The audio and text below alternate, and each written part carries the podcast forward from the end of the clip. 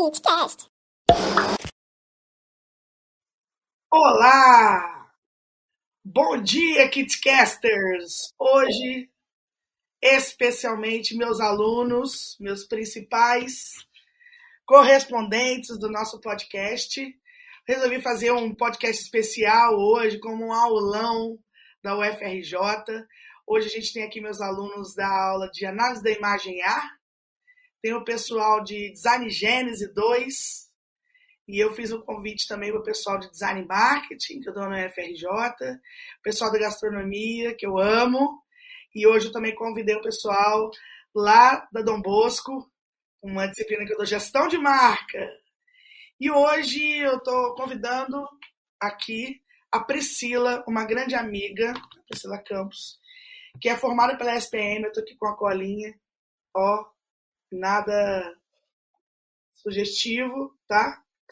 É, Pós-graduada em FIA, em negócios internacionais, formada pela SPM, especializ, especializada em viabilidade de projetos pela Fundação Getúlio Vargas.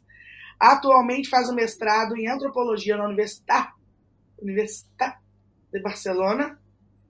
E aí o tema da, da dissertação dela é Mulheres em Posição de Poder, né? Depois nós vamos pegar essa aula, vamos fazer uma legenda juntas, em catalão, já combinamos. É, bom, por que eu conheci a Pri, né? Como é que foi isso aí? Eu vou, vou contar para vocês que é muito legal. Eu não conheço a Priscila pessoalmente. Na realidade, a Priscila foi mais um grande encontro que eu tive em Paraty. E isso é muito legal, porque Paraty parece que é um portal, né, onde as coisas todas acontecem. Ela é ela era, ou é, sei lá, depois ela vai contar para vocês, uma nômade digital. E eu conheci ela através do Felipe, da Kombucha Paraty, que ela é sócia, consultora, enfim. E a gente, eu assisti uma aula, gostei muito, então a Priscila já esteve comigo algumas vezes em aula. E a gente tem alguns trabalhos em conjunto, inclusive uma consultoria que ela dá aí para uma marca que eu estava construindo, agora também é assim. Mas é assim, a gente. É, bons projetos são maturados, né? Então eu trouxe ela para vocês, para a gente falar de gestão de marcas pessoais, que é uma coisa que está muito em comum hoje, muito em voga. E a Priscila, assim, uma coisa que eu não falei, é, foi a respeito da especialidade dela com os arquétipos. Então, é um assunto também que está sendo muito pedido em sala de aula, Priscila. Então, seja bem-vinda ao KitKat especial, primeiro KitKat especial. Faremos muitos ao longo do ano. Queria agradecer ao João, JHS Studio, que é o dono do canal, onde eu alugo, onde eu tenho um puxadinho. E queria agradecer demais a ele, o DJ Farofa, que é um grande parceiro também. É, e aí tem uma galera aqui já no YouTube. Quando eu baixar a cabeça, vocês saibam que eu estou respondendo. Então, seja bem-vinda, Pri. Solta o som. Fala com a galera. Bora começar. Maravilha. Primeiro, gratidão, gratidão. Eu adoro falar, então, assim, vamos falar? Vamos falar. É, eu tenho um carinho muito grande pela Kit. E, e, e, ele veio assim, pois é, acho que é isso, são as conexões que a gente faz na vida. A Kit já é consultora de brand e me contrata. Eu falei, o Kit, então não precisa de mim, não. assim, é uma delícia isso, né? Porque também essa, essa, essa parceria, essa humildade, né? Da gente estar sempre aprendendo com os nossos parceiros, né? Eu, inclusive, quando eu conheci é, a marca dela em Paraty, a Atami, eu me apaixonei. Essa loucura que eu tenho pela Espanha desde os 10 anos, eu ainda eu nem sabia que eu vinha para cá tão rápido. Foi tudo muito rápido, vou contar rapidamente. E eu, quando eu andando pela, pela, pelas ruas do centro de Paraty, vi lá Atami, eu falei, Almodóvar, tem Almodóvar aqui, em Paraty. Então, assim, o que está acontecendo? E, e, entrei na loja e achei a loja assim, eu falei, uau, o amante está aqui, né? É, é, um símbolo do amante, é uma marca icônica, assim, representa bastante o arquétipo do amante. Posso falar muito rápido sobre isso lá na frente. Ai, desculpa, deixa eu fechar aqui. É, e posso falar um pouquinho disso lá na frente, mas o meu interesse hoje, assim, é, apesar de ser consultora, eu, em essência, eu acho que eu sou uma educadora. Porque eu adoro falar sobre expansão de consciência para as pessoas. Assim, vamos pegar, essa, vamos pegar esse tema e vamos abrir, vamos refletir. para a gente depois usar isso para qualquer coisa que a gente vier fazendo nas nossas vidas. Então, eu vou sempre falar desse lugar, assim, sou uma, uma estudante profissional e aos 36 anos estou eu estudando de novo e não devo parar mais. É, então, queria trazer desse lugar. É uma pena, assim, tem uma parte ótima do, do, do, do podcast, porque ele vai para mais áreas. Mas a aula, aula, aula, eu consigo ver as pessoas, né? Então, eu adoro ver vocês, né? É, então, isso eu sinto falta, mas eu vou me conter e vou deixar aqui o Flow é, mandar. Bom, eu preparei uma apresentação para vocês, não uma apresentação de quem eu sou e nada disso, porque isso não é importante de fato. O que importa de fato é se eu vou gerar valor para você hoje, aqui, agora, nesse momento. Eu li um pouquinho aqui dos comentários. Tá chegando uma aluna que trouxe um boy, que tá, que tá vindo mais não sei quem, que tem outro que faz administração. Então, ótimo, né? Tem amigo não é isso, que... cara, tem gente de Barra Mansa, amigo meu, Nito, que é um gestor que é um excelente gestor também de empresa. É, até o Efraim, que trabalhou comigo lá na, na, na, na Universidade de Barra Mansa, que também é um super gestor. Nossa, tô, nós estamos com gente de peso aqui, tá? Aí estão meus alunos, tem amigos aqui, tem uma galera além dos alunos nossos. Maravilha. Galileia tá dizendo que a loja. Também. Ah, viu? Marina conhece a loja. Aqui. Marina, lembra da Marina que deu a Marina deu aula Marina? pra gente na UFRJ. Lembra? É, a Marina é uma cliente minha, eu estava dando consultoria para a Marina, a gente abriu aula junto. Lembra? A Marina é designer da UFRJ. Ah, ah tem o Jader. O Jader está aqui também, ah, que é o grande parceiro do meu trabalho. Legal! Tá que ótimo! Aqui do Beco de Chocolate, é mesmo. Lá de Angras. Ah, é? É, vamos lá. Ótimo. É. Vambora, vambora que mais, gente? que mais? Tem mais alguém aí falando ou podemos, podemos começar? Não, só o som. Vamos começar, eu vou te então. Eu tô aqui então, com a galera. Show. Maravilha, maravilha. Gente, é o seguinte, é, eu, eu, pensei muito antes de fazer, por isso até que, que, que, acho que foi um dos slides que eu fiz de última hora, assim, porque eu fiquei pensando nessa questão de gerar valor para vocês mesmos, sabe? É mais do que falar, porque é muito fácil entrar hoje na internet, assim, entrou na moda arquétipos nos últimos dois anos, e é muito fácil a gente achar os 12 arquétipos, né, os, os que a, Karen, a Margaret Mark e a Karen Pearson é, ancoraram, né, viram a partir de Jung e, e, viram que as empresas estavam reproduzindo esse padrão, que eram esses 12, não é fácil eles encontrarem. Entra lá, deixa eu ler quem é o inocente, deixa eu ler quem é o governante. Mas entender, tá, ok, li, e aí, o que, que eu faço com isso, né? Então, é muito especial, assim, não por acaso é, a gente está aqui numa turma de design, assim, essência de designer, né? É, designers, né? E, e, o designer, assim, ele, tem, ele é muito, ele é, ele é o pai de, e a mãe de tudo isso, assim, a base, a essência de tudo isso. Por quê? Vamos começar. João, você me ajuda com os slides? Olha, tá aqui, pode, pode vir para o primeiro, vamos lá. O arquétipo do design, assim, é o arquétipo do criador. Então, independente do arquétipo essencial que você sinta em você, você leu lá, falou assim, ah, eu acho que eu sou do amante, etc. Eu acho. Mas se você faz a carreira de design, assim, certamente você tem algum tipo de conexão, tem algum tipo de identificação com o arquétipo do criador. E aqui eu, eu não gostaria que não tem falsa modéstia nenhuma para vocês, assim, sintam-se empoderados. Vem, vem, João, vem comigo põe eles que eu vou. Olha, o designer ele é responsável. Muito sério isso, gente, muito sério. Vamos lá. O designer ele é responsável por ativar e desativar os símbolos no imaginário coletivo. Designers, vocês são como deuses, podem brincar de deuses, viu? Que criam e dão a direção para a sociedade. Todo símbolo tem uma carga simbólica, óbvio, né? E, e vocês são responsáveis por criar. Então, assumam essa responsabilidade, sintam essa responsabilidade e vamos ver como é que a gente cria uma harmonia na carreira de vocês a partir disso. Eu vou deixar um pouquinho de informação hoje, mas isso vai, vocês vão com elas e vão desenvolvendo ao longo da vida de vocês. Vamos lá, vamos para o segundo, João. Segundo slide, só você. Olha, vamos, vamos para cá. Vamos mais um pouquinho aqui. Vamos entrar um pouquinho na, na, na, parte da. Vou entrar um pouquinho na psicologia com vocês, muito rapidamente, só para a gente olhar e tomar um pouco dessa. Vamos lá na essência mesmo. O convite é a gente, a gente ir para reflexão, né?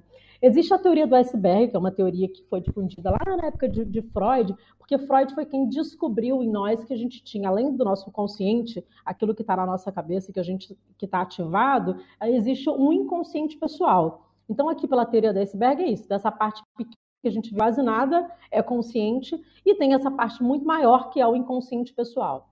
Jung, discípulo de Freud, ele descobriu que além do inconsciente pessoal, a gente também tem um inconsciente coletivo. O que, que significa isso, Pri? A partir de Jung, né, de acordo com ele, ele diz que todos nós humanos estamos conectados por um inconsciente maior, um inconsciente único. Então é como se tivesse mesmo uma mala em que todos nós tivéssemos a mesma mala e que tivessem as mesmas informações para todos disponíveis. E essa, isso está no inconsciente.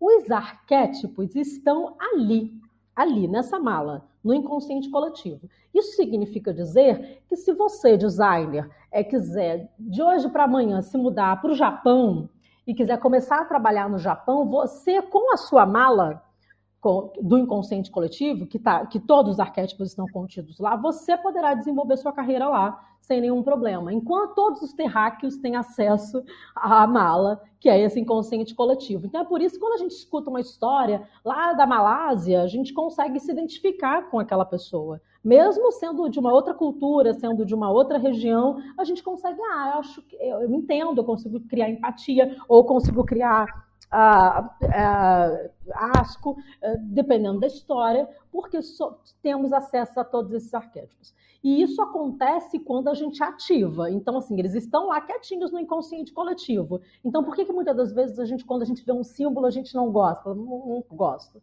Ou quando a gente vê um símbolo, a gente fala, nossa, que faz tanto sentido, né? Eu quero esse símbolo para mim, eu quero esse símbolo no meu corpo, eu quero esse símbolo próximo a mim é, ou uma história, quando a gente ouve uma história e fala assim, nossa, que história é, é, linda, né? Que história que é, essa é a história que eu quero atuar, é, é, viver, né? Eu adoraria ter essa história na minha vida. Como é que eu construo essa história na minha vida? Tudo isso tem relação com essa ativação e é por isso que vocês são fundamentais. Então acho que é importante a gente pontuar aqui, desde já, que qual é a, qual é a, a, quem são os responsáveis por ativar esses símbolos e dar a direção? Vocês. Então são muito importantes. Então são muito, inclusive assim, para a gente até posicionar vocês, vocês pensarem quando vocês forem negociar é, preço, negociar, é, apresentar portfólio, negociar projeto, é pensar assim, não, mas eu tenho condições, de acordo com a egrégora do design, do design, eu tenho condições de criar qualquer coisa.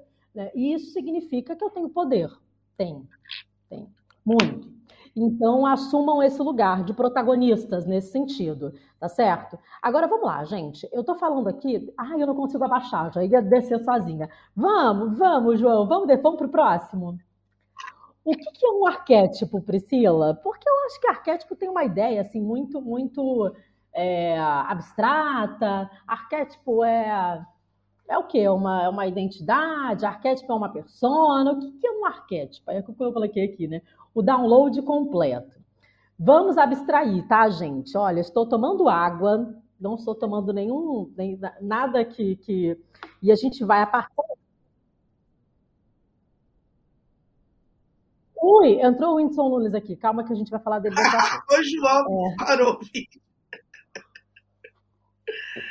Tá, vamos, vamos lá. Na água, hein, gente? A gente, a gente sem problemas. A gente vai abstrair aqui, todo mundo, eu estou bebendo água, então eu a gente tem condições de ir para abstração. Vocês são artistas, vocês têm, eu confio nisso. É, um arquétipo é uma ideia perfeita de algo. Se eu pus o download completo. Uma ideia perfeita de algo. Então, como seria isso se fosse, se a gente fosse pensar de forma perfeita, uma criação perfeita? A gente chama isso de arquétipo. E, esse, e eles estão lá no inconsciente coletivo, como a gente já viu. Quando eles saem do inconsciente coletivo, eles começam. É uma ideia perfeita, como se fosse, ah, eu estou sentindo de, de, criar isso, e aí vocês criam, por exemplo, uh, uma, uma figura, uh, uma deusa, uma, uma figura de uma mulher empoderada, de uma deusa, vocês vão lá e desenham. Não sei por que, que eu senti vontade de criar isso. Isso é uma, é uma, é uma frequência arquetípica vindo até vocês, saindo do inconsciente e vindo para o consciente. Quando a gente sai do inconsciente e vai para o consciente, a gente está dando forma a esse arquétipo, a essa ideia perfeita, a esse download completo. Quando sai daí e vai para o consciente, em tese, se a gente fosse seguir ao pé da letra, não seria nem mais arquétipo o nome, seria uma personalidade, seria uma identidade, seria uma, é uma forma. Então, assim, aqui eu tenho, então eu tenho o símbolo, por exemplo, o símbolo uh, do sol, né? Existe o arquétipo do sol. E aí, quando eu faço, quando eu, eu trago esse arquétipo para a forma real, desenhar o sol, aí aqui nesse momento ele já não é mais um arquétipo, ele já é uma personalidade, uma persona.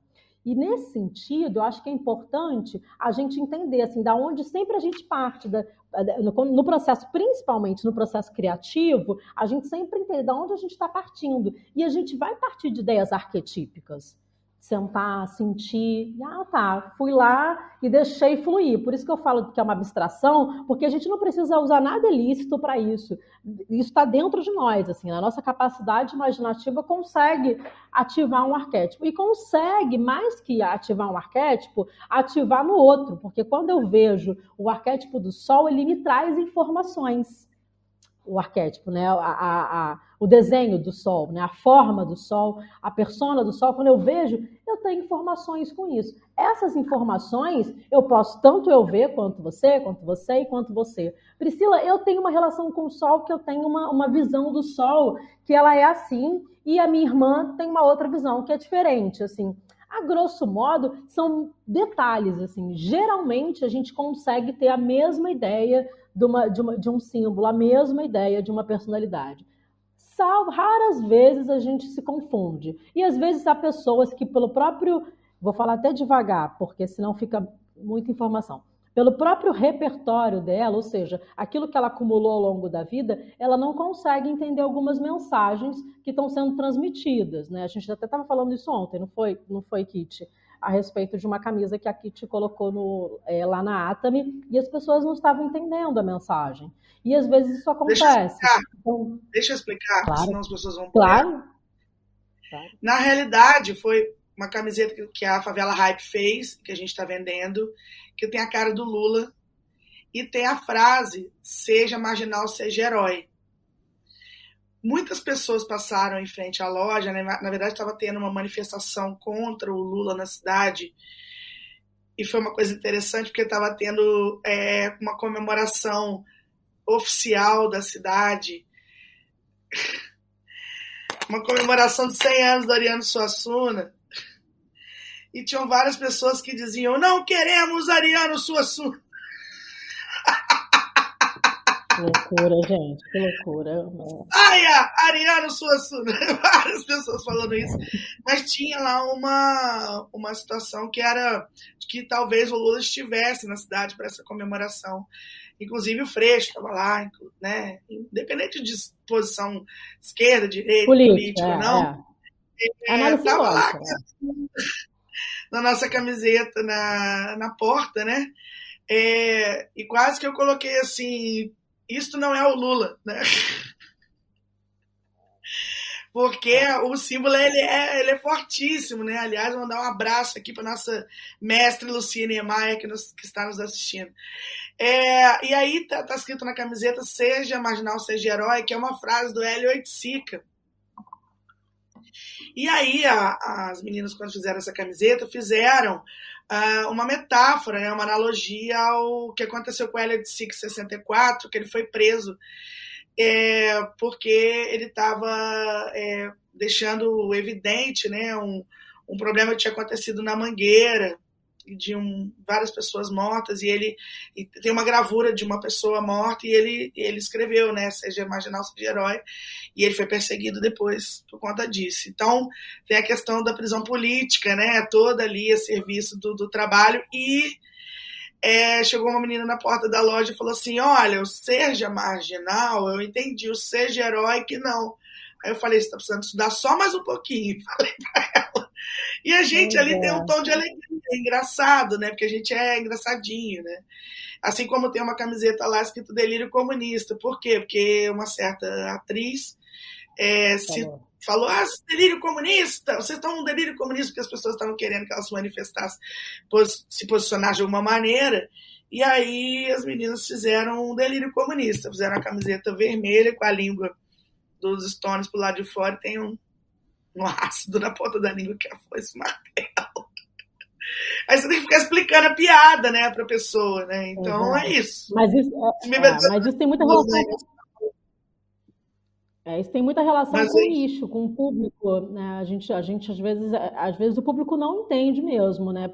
Se tratando de uma loja de rua, ou seja, ali está passando todo mundo, né? E aí todo mundo, o coletivo é todo mundo. Então, algumas pessoas vão entender, outras pessoas não vão entender, algumas pessoas vão. Vamos tentar, vamos falar mais sobre isso, assim.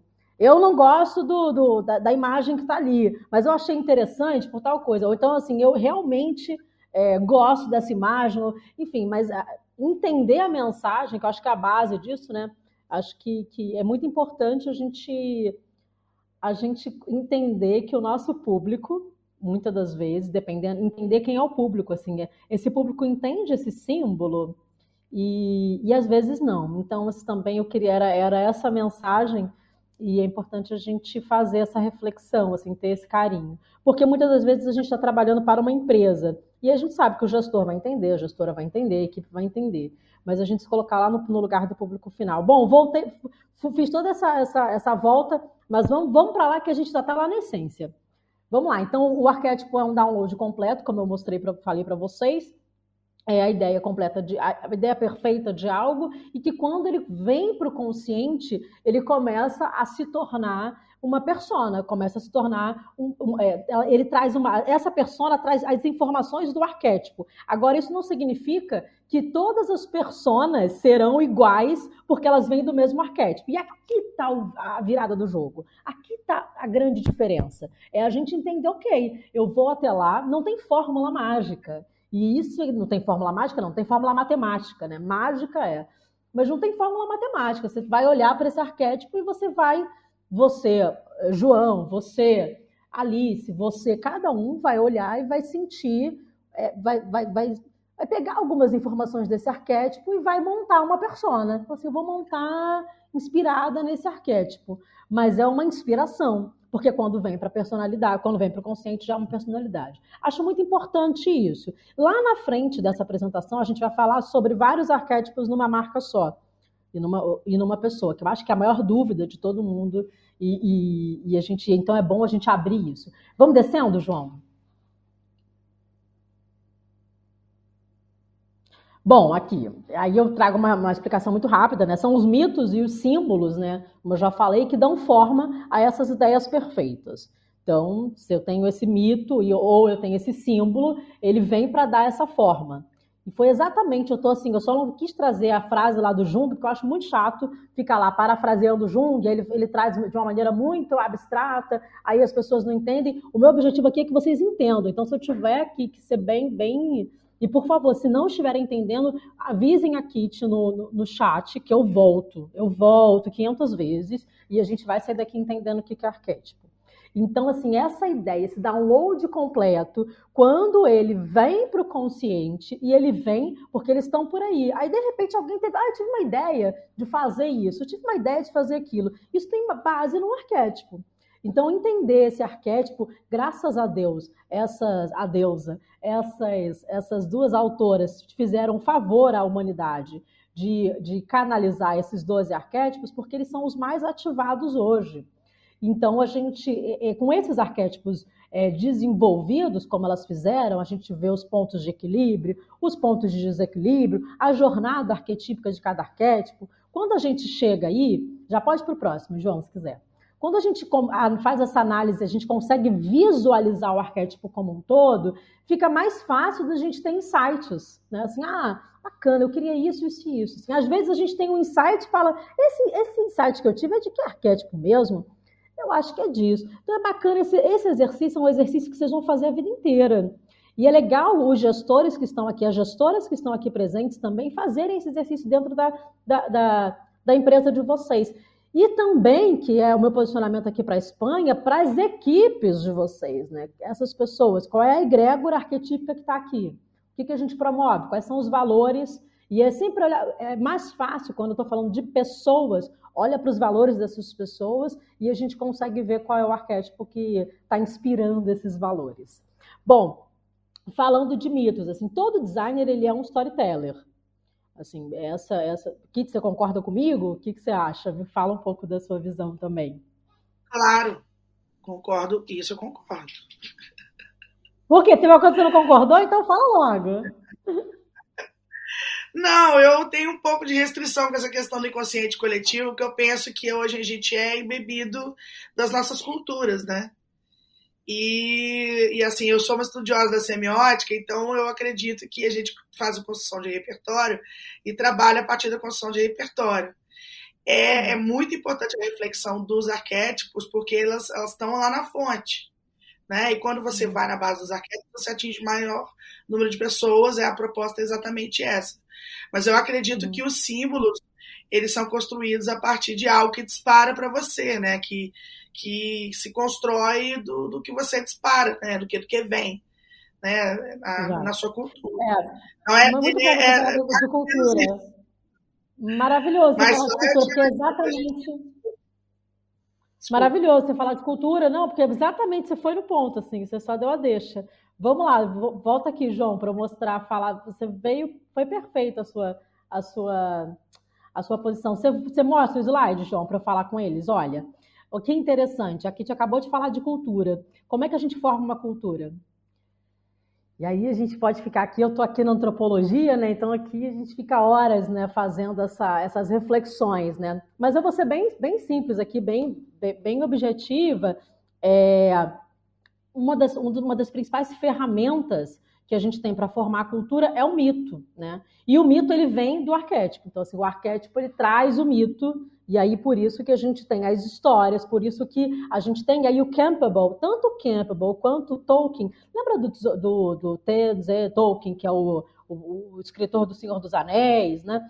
E, e ele também é, um estudio, também é um mitólogo, também é um estudioso de mitologias, e assim como o, o Campbell. O Campbell é o mais famoso porque ele estruturou lá a, a jornada arquetípica em 16 passos, que depois os, os, os storytellers transformaram para 12 mas lá no Herói das Mil Faces são 16. Então ele organizou tudo isso, ele ficou muito famoso. E ele diz o seguinte, que o mito, o Joseph Campbell, lá no Poder do Mito, vocês encontram isso disponível de graça no YouTube. Ele diz o seguinte, que o mito tem quatro funções na vida da gente. A primeira função é difundir o mistério. Existe mistério na vida. Então isso tira a gente de uma vida chata. Tem um mistério, tem algo que tem que resolver, tem algo que tem algo que não me cierra, tem algo aí que eu preciso resolver. Então, ponto número um, isso é um ponto do mito. Ponto número dois, ele ajuda a gente a aprender a atenção do público. Então, aí, storytellers, ajuda a gente a aprender a atenção do público. O mito, através da contação de histórias, ele faz com que as pessoas parem para escutar. E não é aqui que a gente forma a base da cultura, através da contação de histórias, dos hábitos que a gente vem formando e vem passando de uma, de uma geração para outra? Eu falo isso muito humildemente, viu? Porque aqui tem tanta discussão sobre formação de cultura, então eu venho com muito carinho falando dessa parte, assim. Mas não é aqui, é só é uma proposição. É, cultura é, não está dada, a cultura está sempre em construção, pela minha perspectiva.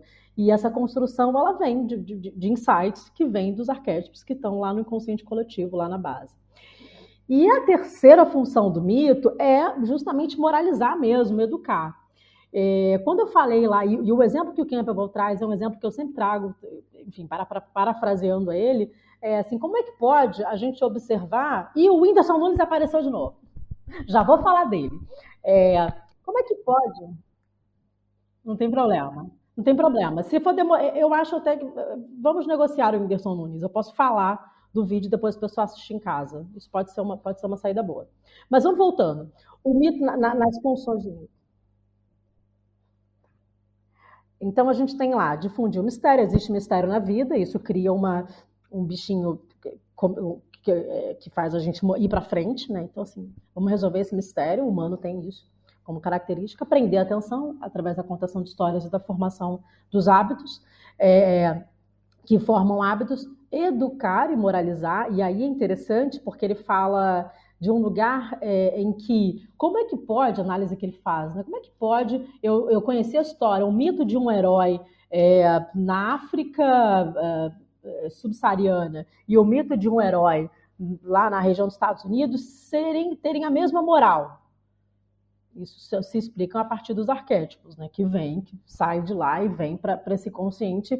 E você olha histórias tão diferentes, culturas tão diferentes que não tinham essa conexão. Como é que elas podem ter a mesma, a mesma direção? Então, a gente explica a partir disso. E essa direção é uma direção que moraliza a sociedade e que traz uma espécie de, de, de, educação. Fala assim: olha, a gente vai fazer isso e não aquilo. Isso não pode. Se você fizer isso, vai acontecer tal coisa com você.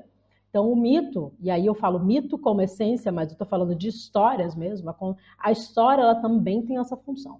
E como quarta função, a gente está falando de inspirar, né? As histórias inspiram, né? Então, a ideia do você também consegue é também possível viver a vida sob quaisquer circunstâncias, né? Então, a, o, o, mito ele traz essa, as histórias trazem essa, é, esse, esse universo. A partir delas, a partir dessas, quando a gente entende essas funções, a gente cria uma, é como se fosse um colchão mesmo, um chão, né? Uma, um solo para a gente poder andar. Assim, pô, eu tenho função de difundir o mistério, de segurar a atenção das pessoas, de trazer uma, uma, uma moral da história e de inspirar o próximo, então eu tenho aqui as bases para deixar fluir a minha criatividade.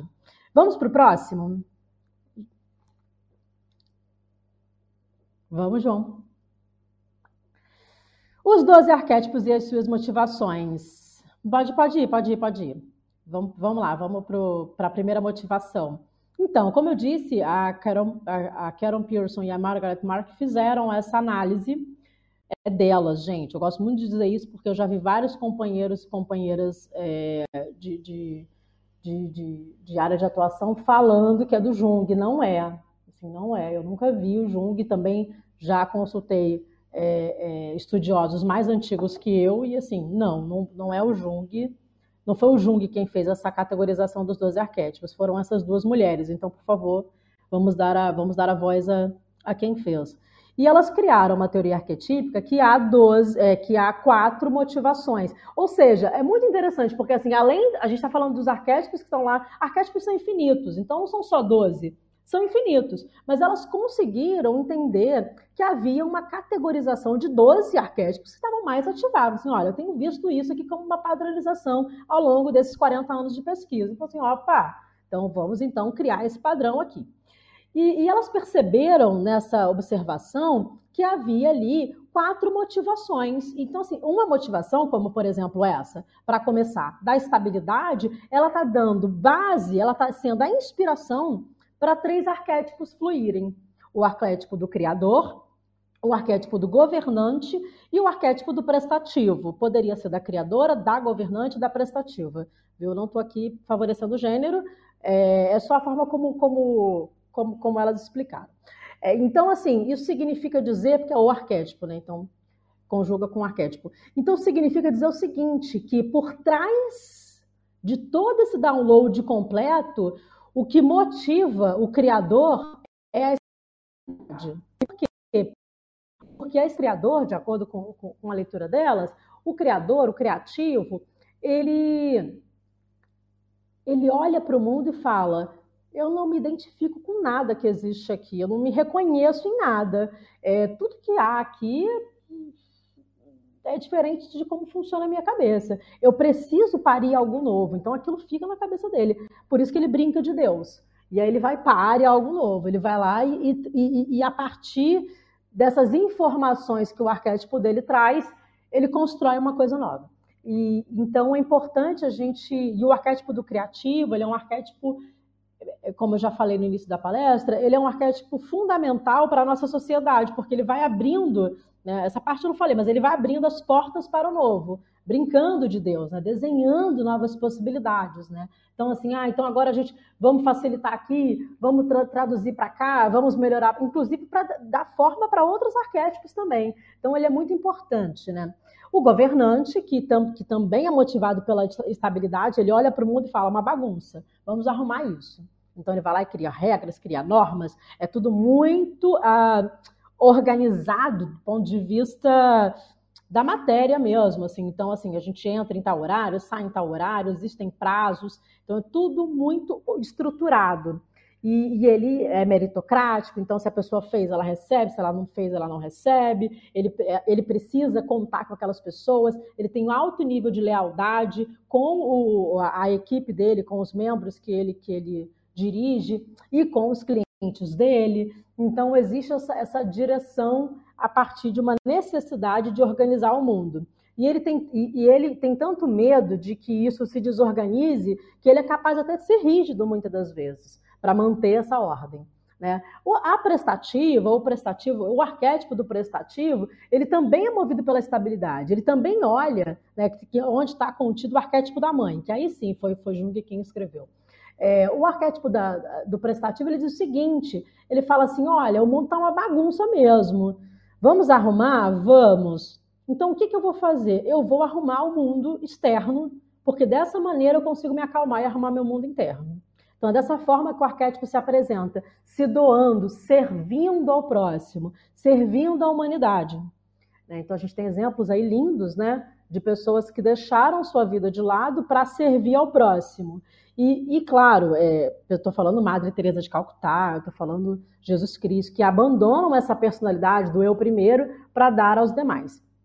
É, esse arquétipo é um arquétipo que é, que é, o arquétipo da mãe, da cuidadora, do cuidador. Ele também é um arquétipo, ele só fica em paz, não é que ele faça isso porque ele é 100% altruísta, né? No caso do arquétipo, quando ele está ancorado numa pessoa. Mas é porque ele precisa de paz, senão ele não fica em paz, ele não consegue sair para jantar e ver o pessoal passando fome. Então, assim, não dá. Então, ele precisa, eu preciso fazer algo, eu preciso montar uma ONG, eu preciso criar alguma coisa que vá trazer algum tipo de, de estabilidade para o meu mundo interno. Então é dessa forma. Vamos para o próximo, João? Esses são, eu vou falar assim, pum, de modo geral. Depois vocês pesquisem mais, porque o mais interessante eu gostaria, na minha fala, que vocês identificassem e fossem escrevendo. Quais são os arquétipos que vocês mais identificam em vocês? E aí vocês vão olhar e falar assim, ih, Pri, acho que eu identifiquei uns três aqui, uns quatro. E aí a brincadeira vai ficar legal. Porque aí vocês começam, Pri. geralmente, tendem a ficar confusos. Oi, meu amor, fala. Tem uma, umas perguntas aqui Antes de você passar para o próximo, acho que era interessante, porque surgiram algumas reflexões a respeito do, do que você falou anteriormente. É, Vamos, então. A Natasha está é, tá falando se você tem é, conhecimento de um teste que foi feito com 16 arquétipos, é, que foram uhum. divididos em 16 é, personalidades, que foi baseado nos arquétipos do Jung. Aí eu sei desses 12 da, da Margarete da, e da e da Persson, né? Uhum. Uhum. Aí eu falei tá. que sabemos desses 12. E aí a Marina é, até colocou aqui que na verdade foi a, é, foi a Carol e a Margarete que só identificou o padrão das marcas. E aí o pessoal tá, uhum. tá meio confuso a respeito de como que aqueles 300 do Jung viraram 12 a partir dessas, dessas autoras. Acho que então, podia dar uma explicadinha mais aí. Posso. É... Excelente, porque a gente vai ver, assim, 16, é daqui a 10 anos a Carol Pearson vai entender que não são mais 16, são 32. É volátil, é dinâmico o jogo. Isso que eu falei, vamos para abstração. Porque é dinâmico porque o inconsciente coletivo está em mudança. Então, vai mudando, vai mudando e vai mudando o arquétipo, vai mudando a forma como ele se apresenta. Não é, não é estável estava falando estabilidade agora, né? Não é. Assim como a vida não é estável, ele vai, vai mudando o fluxo. Assim, a Marina, inclusive, ela estudou mais a Karen Pearson, mais profundamente a Karen Pearson de agora. Que ela, a Marina Corte Real, que respondeu, que eram 16, a personalidade, vê se não é Marina Real, é. é. Pois é, aqui, aqui foi que deu aula com a gente da, da, da outra vez. Então, assim, é, vai, vai acontecer isso, gente. Vocês vão, inclusive, ver outros autores trazendo. Tem uma outra autora, que é a doutora Mabel, que ela traz, se eu não me engano, são 22 arquétipos que ela traz, ela traz outros arquétipos. Tem autores, eu inclusive trabalho os arquétipos da mitologia grega, que também são outros arquétipos. Então, veja, arquétipos são infinitos, respondendo a pergunta de como é que a gente sai de 300 para 12. Eles 300 foram o que deu tempo do Jung, eu não sei nem como é que o Jung vivia. Né? Deu tempo do Jung é, canalizar, mas eles são infinitos. Então vai passar a vida inteira canalizando arquétipo e, e as suas atualizações. O que é interessante a gente perceber é o que a gente identifica hoje, porque muito dos arquétipos a gente pode observar que eles, eles se, quando, quando saem dos 12, ou saem dos 16, ou saem desses 22, a gente começa a observar assim, olha, eu estou vendo que esse aqui parece com esse. Eu acabei de falar para vocês que o prestati a prestativa e a mãe, a mãe está contida na prestativa. A mãe é uma forma, é uma forma mais mais próxima da, da, personalidade do que a prestativa que é mais genérica. Assim, eu estou falando de maneira mais abstrata. Então, acho que é importante a gente, a gente sempre ter isso em mente. Assim, arquétipos são infinitos. A gente tem esses 12, mas desses 12 podem sair outros, ou outros que não estão contidos aqui, que eu ainda não vi. De todos que eu vejo, assim, eu consigo. Ah, o arquétipo, sei lá, me veio agora a carta de. veio Atenas na minha cabeça, que é um arquétipo da mitologia grega, é, de uma mulher dentro da mitologia grega, que é uma sociedade patriarcal, existe esse arquétipo e Atenas, ela está dentro, é, que, que, também representa a carta da justiça, Atenas está dentro do arquétipo. Se a gente for pensar, quem é o arquétipo de Atenas dentro do, do, desses 12 arquétipos? É o arquétipo do governante. Porque Atenas, ela vai pensar, de, ela é justa, ela, ela vai cortar a cabeça de quem tiver que cortar, ela, mas ela vai seguir o que ela acha que é correto, que é certo, ela vai fazer aquilo que, que, que a estratégia dela é, colocou em, é, pede para ser colocado em prática. Então, é uma forma de governança. Eu acho que é importante a gente ter essa, essa entender o dinamismo. Por isso que eu falei, não, não tem fórmula matemática aqui. É dinâmico, os arquétipos são dinâmicos. Então, a gente, a gente fluir junto com eles é importante. E os arquétipos, os 12 arquétipos, eu falo para caramba deles, estou sempre conversando sobre eles, mas, inclusive, eu uso outros arquétipos para poder dar a base. Assim, vou pegar, como acabei de falar agora, Deméter é o arquétipo, mas Deméter também é imperatriz, também é construtora, né, que é a base do trabalho que eu faço aqui na Espanha, assim, trabalho de, pensando o arquétipo de Deméter, né, que é a, o, o arquétipo do matriarcado. Então, pensar isso, acho que é importante a gente tirar um pouco essa, tentar assim, olha, ah, então são 12, ah, então são três, ah, agora não sei o quê, aqui falou tal coisa. Isso a gente, eles fizeram isso na nossa educação, essa educação que a gente teve, teve escolar, foi feita para poder justamente limitar a gente e responder gabarito. Mas vamos lá, parafraseando o Murilo Gun, né? Vamos abrir, assim, rasgar os gabaritos e vamos pensar um pouco mais sobre o que, que a gente percebe, de acordo com as informações que a gente tem, sobre esse arquétipo. Eu acho que isso vai empoderar vocês. Eu estou falando isso mais que nada para trazer ferramentas para que vocês pensem sozinhos depois, porque eu não vou estar com vocês daqui a pouco para a gente pensar junto. Assim, esse arquétipo é tal coisa, e esse é tal, tal outra. Então, assim, deixa eu pensar, deixa eu sentir. Eu senti que é mais por aqui, na verdade. Eu acho que a direção é mais para cá.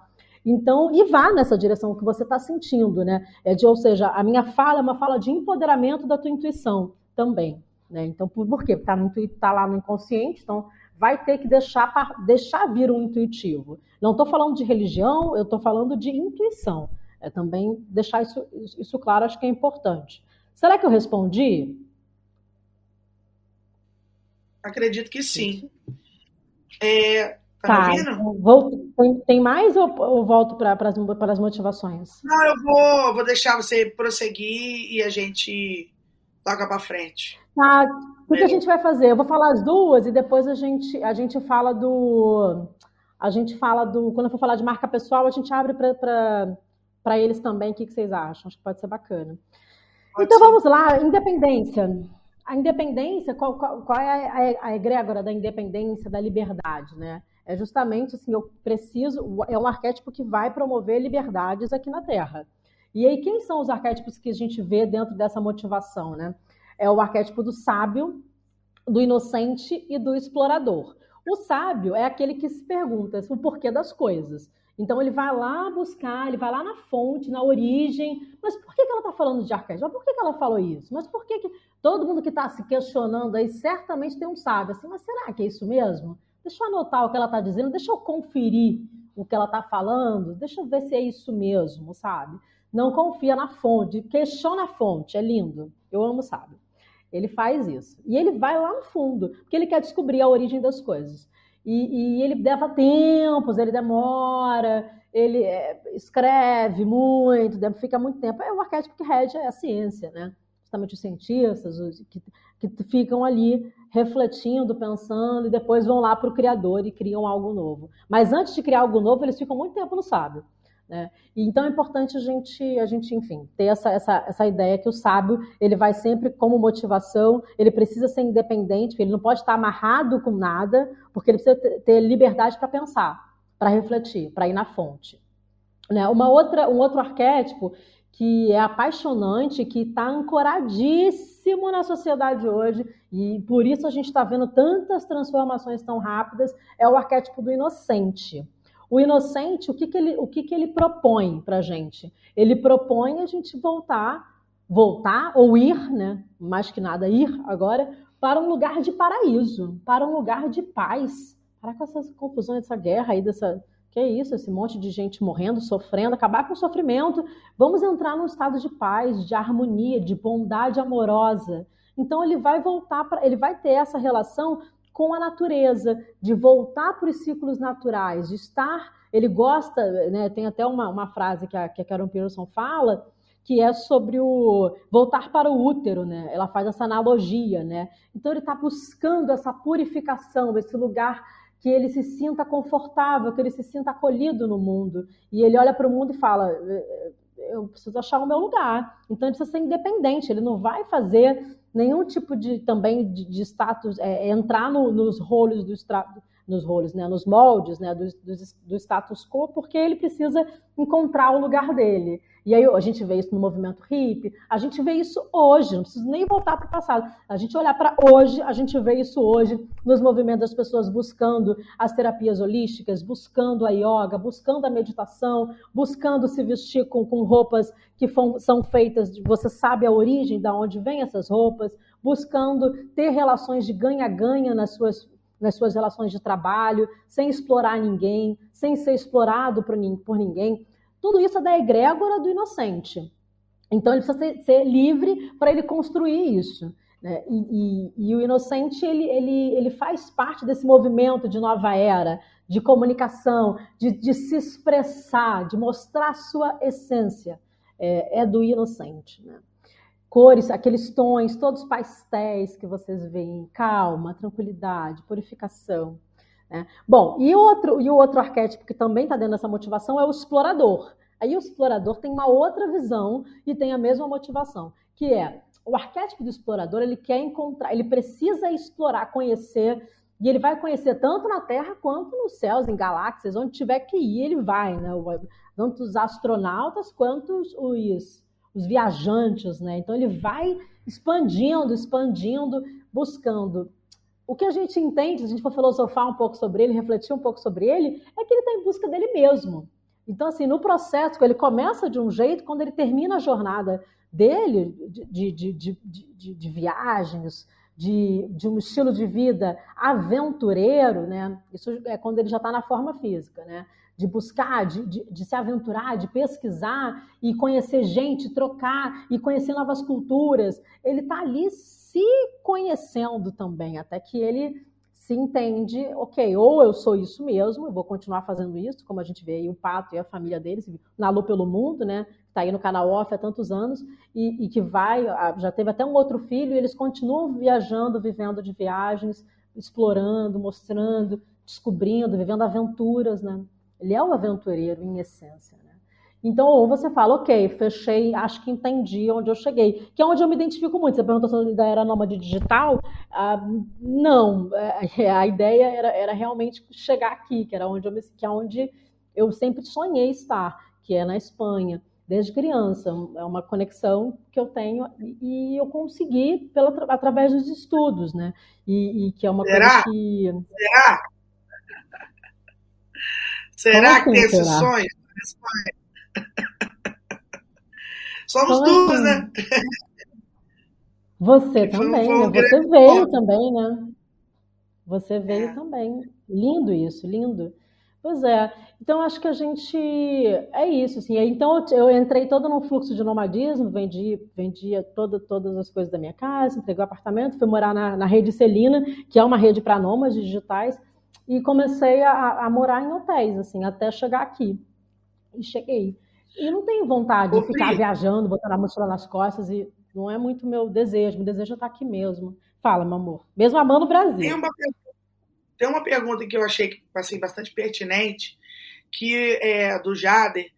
Ele faz, faz essa pergunta assim: ó, o mito forma uma cultura ou a cultura que forma os mitos?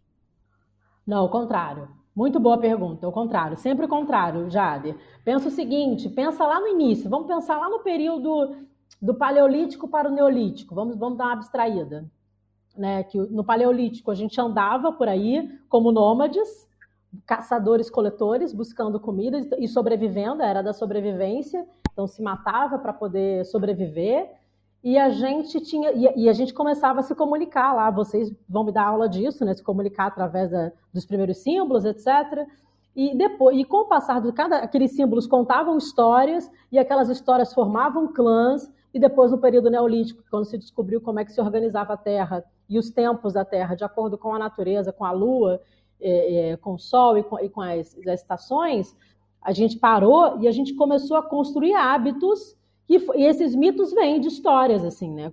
Ah, e aconteceu isso, a, gente tem a história da mula sem cabeça, a história do não sei o quê.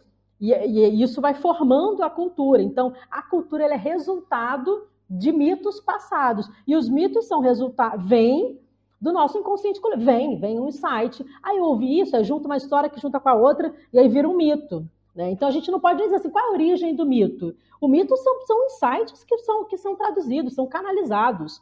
Não há, a gente não tem até hoje, né? Campbell dizia isso, né? Foi o maior mitólogo que a gente teve, né? Então, assim, são passados, assim, então aquela, aquela região viveu uma história assim, ela pode se transformar num mito. Às vezes ela nem viveu, foi inventada, porque se viu aquilo muitas vezes, foi sentida.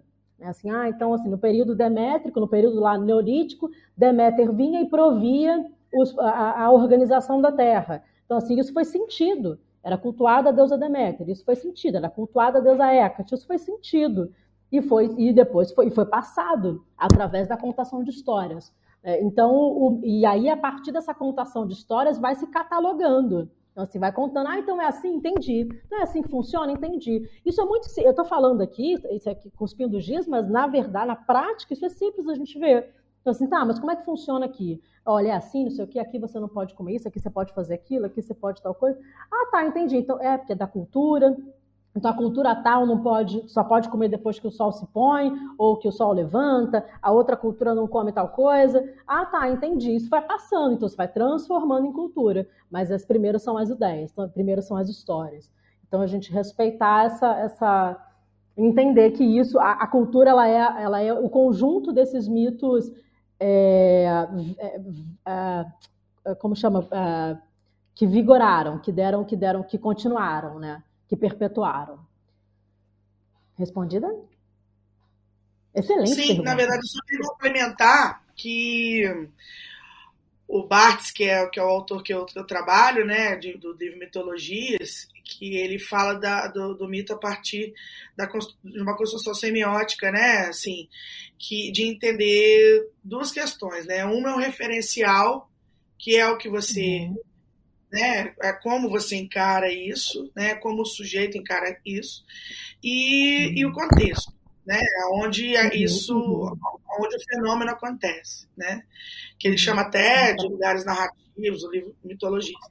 Mas ele tem uma frase que eu acho que é, que é muito importante. Eu vim com ela ontem.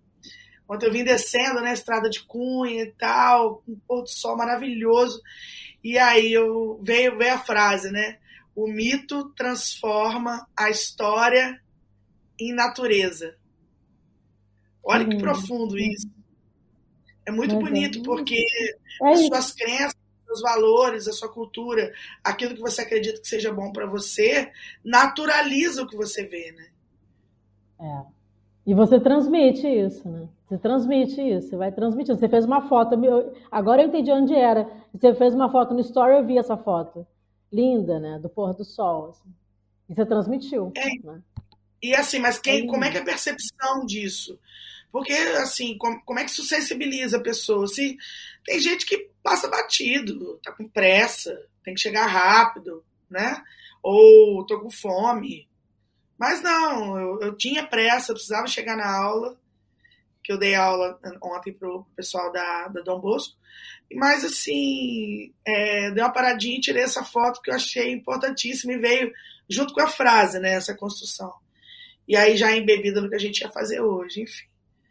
Mas, é, toca pra frente. tava com can... Deixou, o canal estava aberto para isso, para receber. Você falou, tá, eu tenho tempo, mesmo atrasado, eu tenho tempo para contemplar esse momento e viver essa alegria. São 30 segundos, um minuto, quanto, quanto tempo é? Tá bom, vivi. E agora volto pro, pro... E isso tem muito a ver com o inocente. O inocente que está aí ancorado aí na, na sociedade, ele está falando isso pra gente. Para! Para assistir um pôr do sol, né? Sou eu a inocente. Somos todos. Se eu, eu, o meu inocente, eu, eu sou a mais inocente. Eu sou a mais inocente de todos. Assim, eu, eu estudo tudo isso para poder, assim, endossar o inocente, falar, tá, e tá certo, gente. Ah, mas aí, ei, tá certo. A Poliana, vamos lá, a Poliana, no final das contas, é quem tá certa. Se você souber usar a metodologia que a, a Eleanor Porter passa na Poliana, você consegue ir longe. Inclusive o próprio herói pode usar como. como... Mas, enfim, essa é uma outra história. É, bom, voltando. E aí, onde é que eu estava mesmo, Kit? Eu estava falando sobre a construção. Ah, respondendo o Jader. Aqui eu falei já da motivação da liberdade, vamos um pouquinho mais para frente? Agora a próxima, ele aí, ó. Olha ele aí, olha ele aí, o aclamado, querido, maravilhoso e também aquele que deixou a sociedade enlouquecida nos últimos anos até chegar a pandemia, né? O arquétipo do herói, né? Porque o herói ele faz o que, que o que, que traz essa frequência para gente, o que, que o que, que ele diz para gente, né? Ele vai se tornar um mestre do destino dele, ele vai atravessar. Então, se ele tem que ser, é, se ele, é, e aí por isso que na, na, nas mitologias, o que se observou, e por isso se categorizou lá os, os 12 passos, é, se observou que ele era um cara comum, que estava lá vivendo a vida dele, não sei se vocês conhecem a trajetória do herói, posso falar rapidamente para vocês, estava lá vivendo a vida dele, e aí ele é chamado para entrar numa aventura, entrar no mundo desconhecido dele. Mas ele era lá o cara comum, vivendo as rotinas dele. E ele fala: Eu não vou, não. Eu vou fazer o que nisso? Vou entrar aí nessa, nessa floresta escura, eu não quero ir. E aí ele, ele, ele recusa o chamado, aí ele encontra um mentor. A gente pode também ver a figura do sábio, do mago aí né, nesse mentor. E aí diz ele assim: sim, você vai passar por isso e você tem as ferramentas. Você é o escolhido, você tem que passar, você tem as ferramentas para isso eu vou te ajudar. E aí ele começa a passar. Então ele passa pela primeira etapa, aí ele é, vai para o inconsciente, chega no máximo deles, faz a transformação, aí ele se torna mais forte, aí mata os primeiros, os primeiros dragões, os primeiros né, os primeiros problemas, depois tem, tem mais, o desafio só vai aumentando. Só que conforme o desafio do herói aumenta, as, as ferramentas internas, as habilidades dele também aumentam. Então ele começa a se transformar num super-homem. E é por isso que os super-heróis são baseados nos heróis, no arquétipo do herói, perdão. É, porque ele vai, ele, como é que conseguiu? E ele consegue, e ele vai descobrindo, ele mesmo vai descobrindo. Ele também faz uma jornada pessoal de autoconhecimento, só que sempre voltado, ao invés de ser descobrindo pelo mundo, ele está voltado assim: eu vou ter que superar a mim mesmo. Eu vou ter que superar a mim mesmo, eu vou ter que ser melhor agora. Então eu vou ter que fazer entrar em alto, eu vou ter que entrar em altos níveis de produtividade, muitas das vezes é isso mesmo que acontece, e eu vou ter que me superar e mostrar que eu consegui.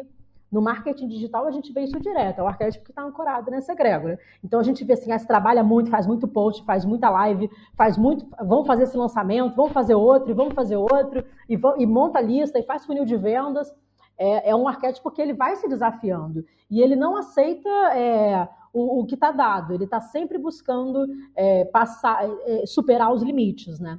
É interessante também desse arquétipo porque ele também ajuda a comunidade dele, assim, porque ele é um herói que ele olha e fala assim, eu consigo, são vítimas e eu consigo, na minha posição de herói, salvar os fracos e oprimidos e ir em frente. E ele também tem, vários, tem, tem, todo arquétipo tem seus lados né, de luz e seus lados de sombra a cuidar. Né? O problema é que quando você entra numa sociedade, que foi o que aconteceu com a gente, né, isso foi um problema categorizado. Assim, por que e aí por isso que o Inocente deu muita, deu muito, deu, teve muita voz com a pandemia. Porque o, o, o herói trabalhou muito, né? Quantos de nós trabalhávamos horas e horas e horas, e, e com a tecnologia a gente não estava acostumado, nem o corpo da gente estava acostumado, não tem nem memória no DNA.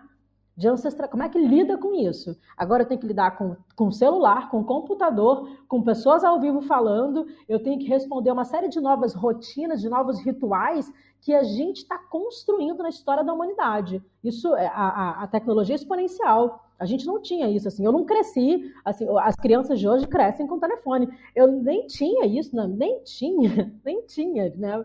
Então assim é interessante a gente perceber o quanto que a gente também teve que se auto-superar, que se auto-organizar, uh, e muitas das pessoas entraram em processos de burnout, de cansaço profundo, porque elas estavam seguindo a egrégora do herói lá do arquétipo, que eu tenho que fazer mais, então tá bom, então eu tenho que superar esse limite, então vamos superar, então vamos superar, então vamos superar. Mas como é que compensa isso, né? E a gente está aprendendo agora como compensar. E por isso que o inocente está vindo assim com, com muita força para ajudar nesse processo. Tá, você quer trabalhar muito, mas tem que aprender a meditar, tem que aprender a comer, a comer sano, tem que aprender a não ganhou muito dinheiro, então gasta-se muito dinheiro porque trabalhou tanto, então tem que compensar com tal coisa. Não, calma, não precisa também, vamos, vamos pouco a pouco, não precisa desmatar tanto, não precisamos estar sempre com é, comprando fast fashion, comprando, sabe? A gente pode escolher outras alternativas, né?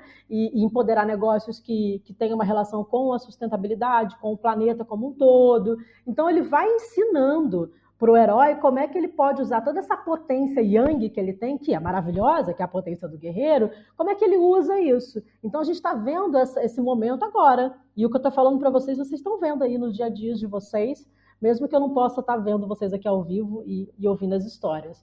Tá certo? Bom, o Fora da Lei, também outro amado, né? Outro aclamadíssimo, que, e, foi muito aclamado agora também, né? Que é o que é o que diz assim: eu vou ser um herói, mas eu não concordo com esse sistema. Eu vou derrubar o sistema. Clube da Luta, assim, excelente filme, um clássico. Assistam. Ai, eu já assisti tem muitos anos. Assista de novo. Clube da Luta é um exemplo do fora da lei perfeito, do arquétipo do fora da lei mesmo. O download completo porque ele chega na máxima dele, ele se torna o mestre do destino dele. E ele cumpre o objetivo, mas é por fora do sistema. Ele não vai compactuar com o sistema. A gente vê o Coringa, tem um monte de exemplos né, de filmes, né, de formas da gente ver na prática, como o, o, A Casa de Papel, daqui da Espanha, um sucesso global. Isso no entretenimento. Vou pensar em marcas, tem várias marcas que estão, inclusive a Apple, né? Ela usou, ela ancorou fora da lei para poder trazer uma nova direção, né? compondo ali, de, falando para a IBM, não sai você governante e eu vou abrir um novo mundo e eu vou vir por fora, eu vou vir realmente trazendo o novo. Então eu vou acabar com esse modelo burocrático que vocês fazem, essa matriz, e vou entrar numa outra forma de, de apresentar é, a minha criação, os meus criativos, lá o arquétipo do criador que estava lá dentro. Então, eu vou fazer um mundo novo. E ele usou o caminho do fora da lei para isso. Então, claro que hoje não é isso, né? É uma empresa do planeta. Mas, assim, naquela ocasião fez isso e deu e funcionou. Bom, é, o mago, o mago, ele é apaixonante. Ele, inclusive, faz um trabalho lindo hoje, uma tríplice linda entre mago, apaixonante, porque eu gosto do mago, né? Todos são apaixonantes, todos são apaixonantes. Mas assim, o mago faz uma tríplice linda entre o, ele, o mago, hoje, né? O inocente e o amante. Por que, que o mago é lindo? Porque o mago tem as mesmas características do herói e do fora da lei, de se tornar o mestre do destino, ou seja, ele é motivado por isso, só que além dele, é, ele, ele, ele vai além porque ele usa, eu também tenho que dizer isso, ele é muito parecido com o sábio, porque ele vai buscar o porquê das coisas, só que ele não vai ficar ali na, na clássica. Então, se eu for trazer um exemplo prático de mago, é pensar o seguinte: é um arquétipo que os físicos estão lá estudando a física clássica, Newton, né, até hoje, não, não, não. ele vai estudar física quântica, ele vai lá estudar o Hélio Couto, ele vai lá é, é, entender como é que vai lá ver quem somos nós, quem somos nós, o Amin, vai ver os outros autores que vão além, que vão chegar na espiritualidade, vão falar das leis ocultas, da, daquilo do, do, não local, daquilo que a sociedade não, não está disposta a olhar. Então ele é capaz, ele é místico, ele, ele, é, ele é alquímico, né? Então ele é capaz de falar de temas, por isso que ele faz uma, uma, uma uma conjugação bonita com o inocente, porque o inocente vai falar de coisas que não estão é, não estavam até agora em voga na sociedade, de, de, retor, de conexão com a lua, de ciclo lunar, e ele vai dizer: é isso mesmo. Se você fizer planejamento lunar, você não vai precisar é, se preocupar em ficar tomando pílula anticoncepcional. Se você fizer isso durante tantos anos, se você fizer. Que é isso? Ué, mas é, ele vai explicar as coisas que não estavam explicadas, porque o sistema disse: não vamos mostrar isso, porque eles vão começar a pensar. Então, ele tem uma relação que lembra um pouco fora da lei, porque ele vai mostrar, ele vai desvelar coisas que até então não, não, queriam que fossem desveladas, ou que estavam nos pueblos, né, nos guetos, né, é, em lugares que, que as pessoas que não estão tá ali acess, acessando as grandes massas. Né. E ele tem uma, uma outra proposição também que eu acho interessante trazer, que é, ele, vai, ele prova que é possível a transformação. Então, ele, a alquímica, né? Então, ele vai provar: olha, a gente vai trabalhar aqui as ferramentas de PNL, vamos trabalhar tá, exemplos, né? Vamos trabalhar aqui o, junto com óleos essenciais, junto com meditação, com isso, com aquilo, faz uma, uma espécie de anamnese da pessoa e faz uma receita para ele. Vamos trabalhar isso, e aí a pessoa se transforma. E aí fala assim: ó, você saiu de um ponto A e foi para um ponto B. Então ele tem essa, o mago ele tem essa característica. Ele tem tanta força, o Tony Robbins, né, o arquétipo do mago, que ele toca numa pessoa e ele consegue, você vai fazer isso, isso, isso, e ele tem tanto poder magnético que ele faz isso. Então é interessante, o mago ele vai promover uma transformação. Ele tem isso como mote, sabe? E de desvelar, desvelar, ele vai desvelando. Então, assim, vamos abrir, nada vai ficar escondido mais. Muito bem, agora para fechar com chave de ouro, vamos falar dos, amor, dos, que, dos que gostam de ficar em grupo. Pertencimento. É, é aí mesmo, volta lá, é esse mesmo. Pertencimento.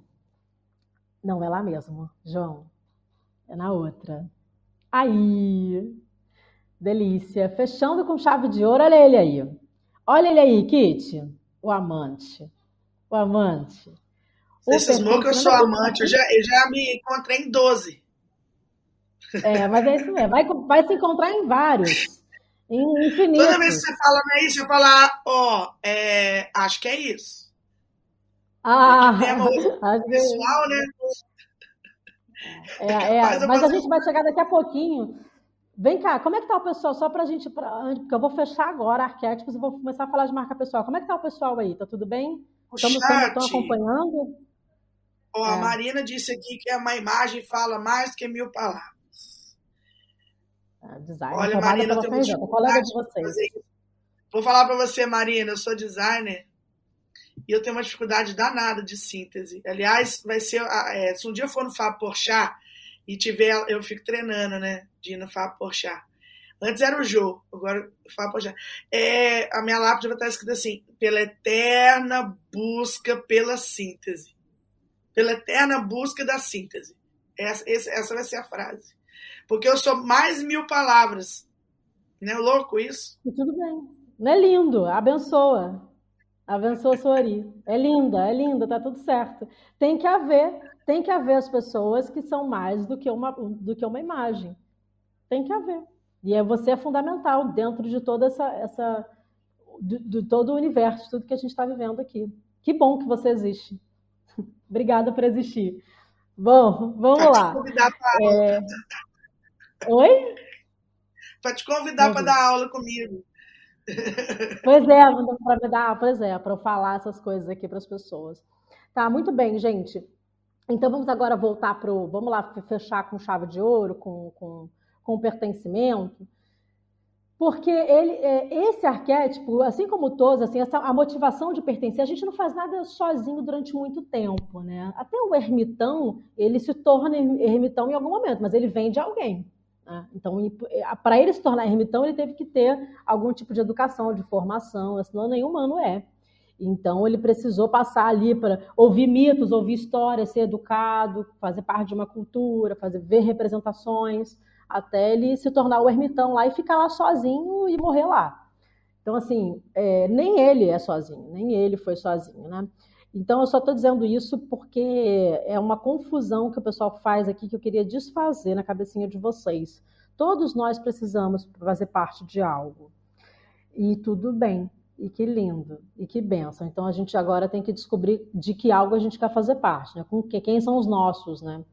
Com quem a gente quer estar, onde a gente quer, para quem a gente quer falar, para quem a gente quer vender, para com quem a gente quer trabalhar, com quem a gente quer transar, com quem a gente quer casar, com quem a gente quer estar junto, com quem a gente quer construir família ou não. Então a gente, a gente entender isso, é, aceitar isso dentro de nós também é assim, ok, é um, é um processo também que faz parte da nossa evolução. O ponto é que quando eu chego aqui e a pessoa já se identificou com 10 arquétipos lá atrás, ela fala: Ah, eu não tenho mais nenhum, eu não sou amante, não sou bobo da corte, não sou cara comum. Eu sei que eu não sou. E aí tudo bem, mas assim, em algum momento você vai se, se identificar com algum deles. Porque a gente tem essa necessidade do pertencimento. Então aceitar isso é mais fácil. Estou dizendo isso para vocês. Melhor, tá? Bom, vamos lá. Amante. O amante é, é assim, graças a Deus, o amante existe e o amante está ajudando muito a nossa sociedade. Eu não posso, não vou ser imparcial, assim, né? Eu tenho uma, uma, uma militância, eu, eu falo acredito no matriarcado, eu vou falar de equilíbrio de feminino, de masculino, eu vou falar de diversidade, de potencializar as vozes, de potencializar o feminino.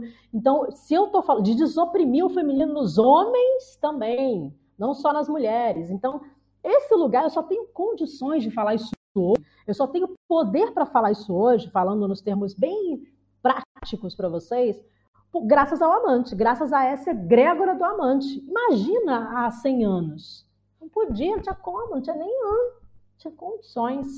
Então, assim, houve muita, houve muita luta, muito fora da, fora da, a, a, muita femini, as feministas no, né, trabalhando ali pelo fora da, dentro fora da lei, né, contra o sistema, até a gente conseguir ter voz, né? E aí o amante diz assim, é, vai ter voz sim. Ah, mas é uma pessoa trans, vai ter voz sim, o trans, a, a pessoa trans, a pessoa que é transgênero, cisgênero, qualquer gênero vai ter voz, tem vez. Por que, que o amante faz? Porque, em essência, o amante ele acredita nas formas de amor.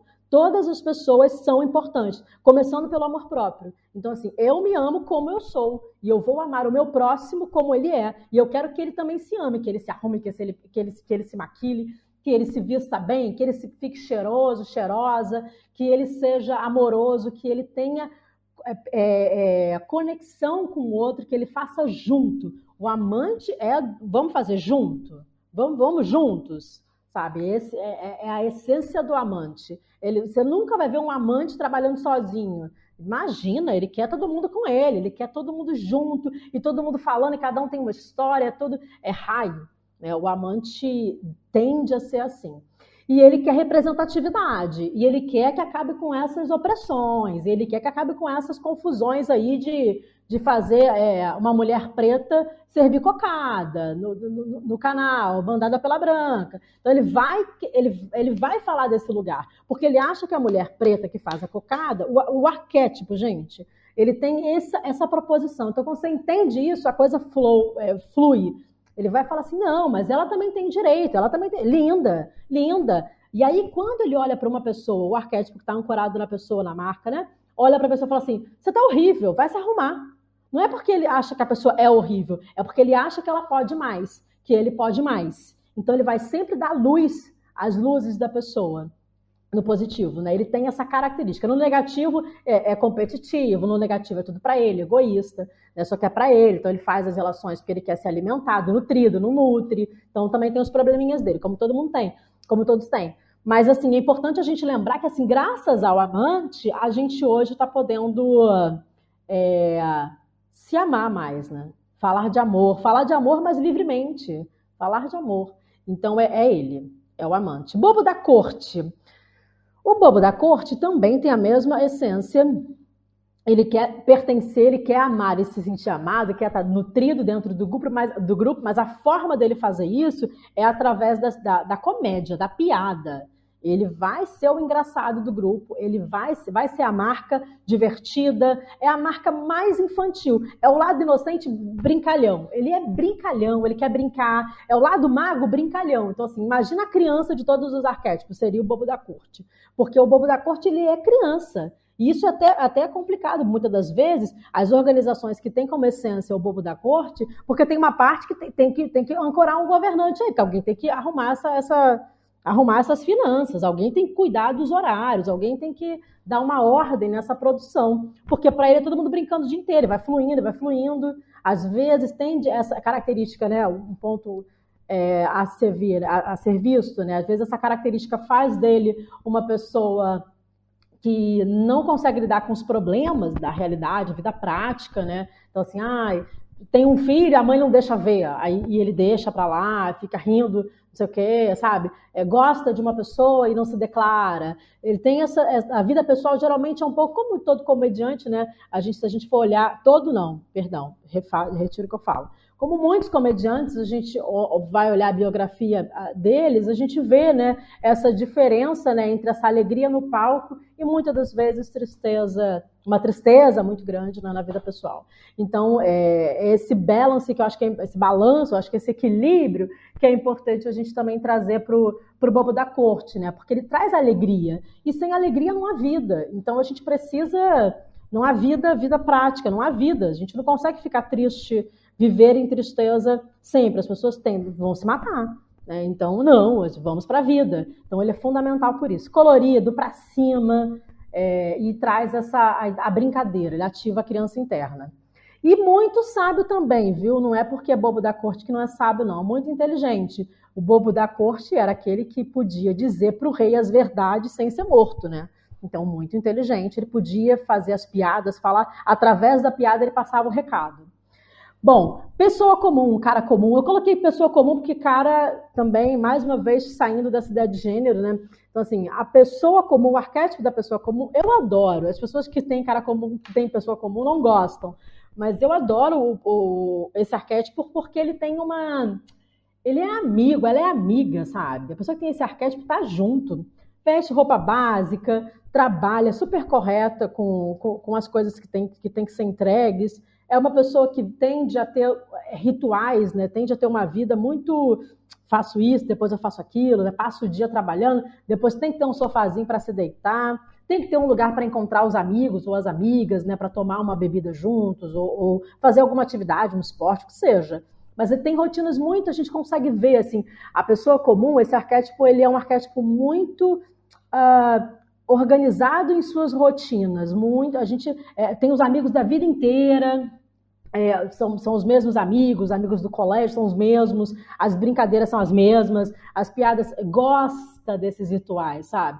Gosta de viver, ai que ótimo, é isso mesmo, sabe? Não se cansa. Tem gente que fala, ai cansei, né, gente? A vida inteira a gente fazendo a mesma coisa e, e o cara comum, a pessoa comum, é isso mesmo.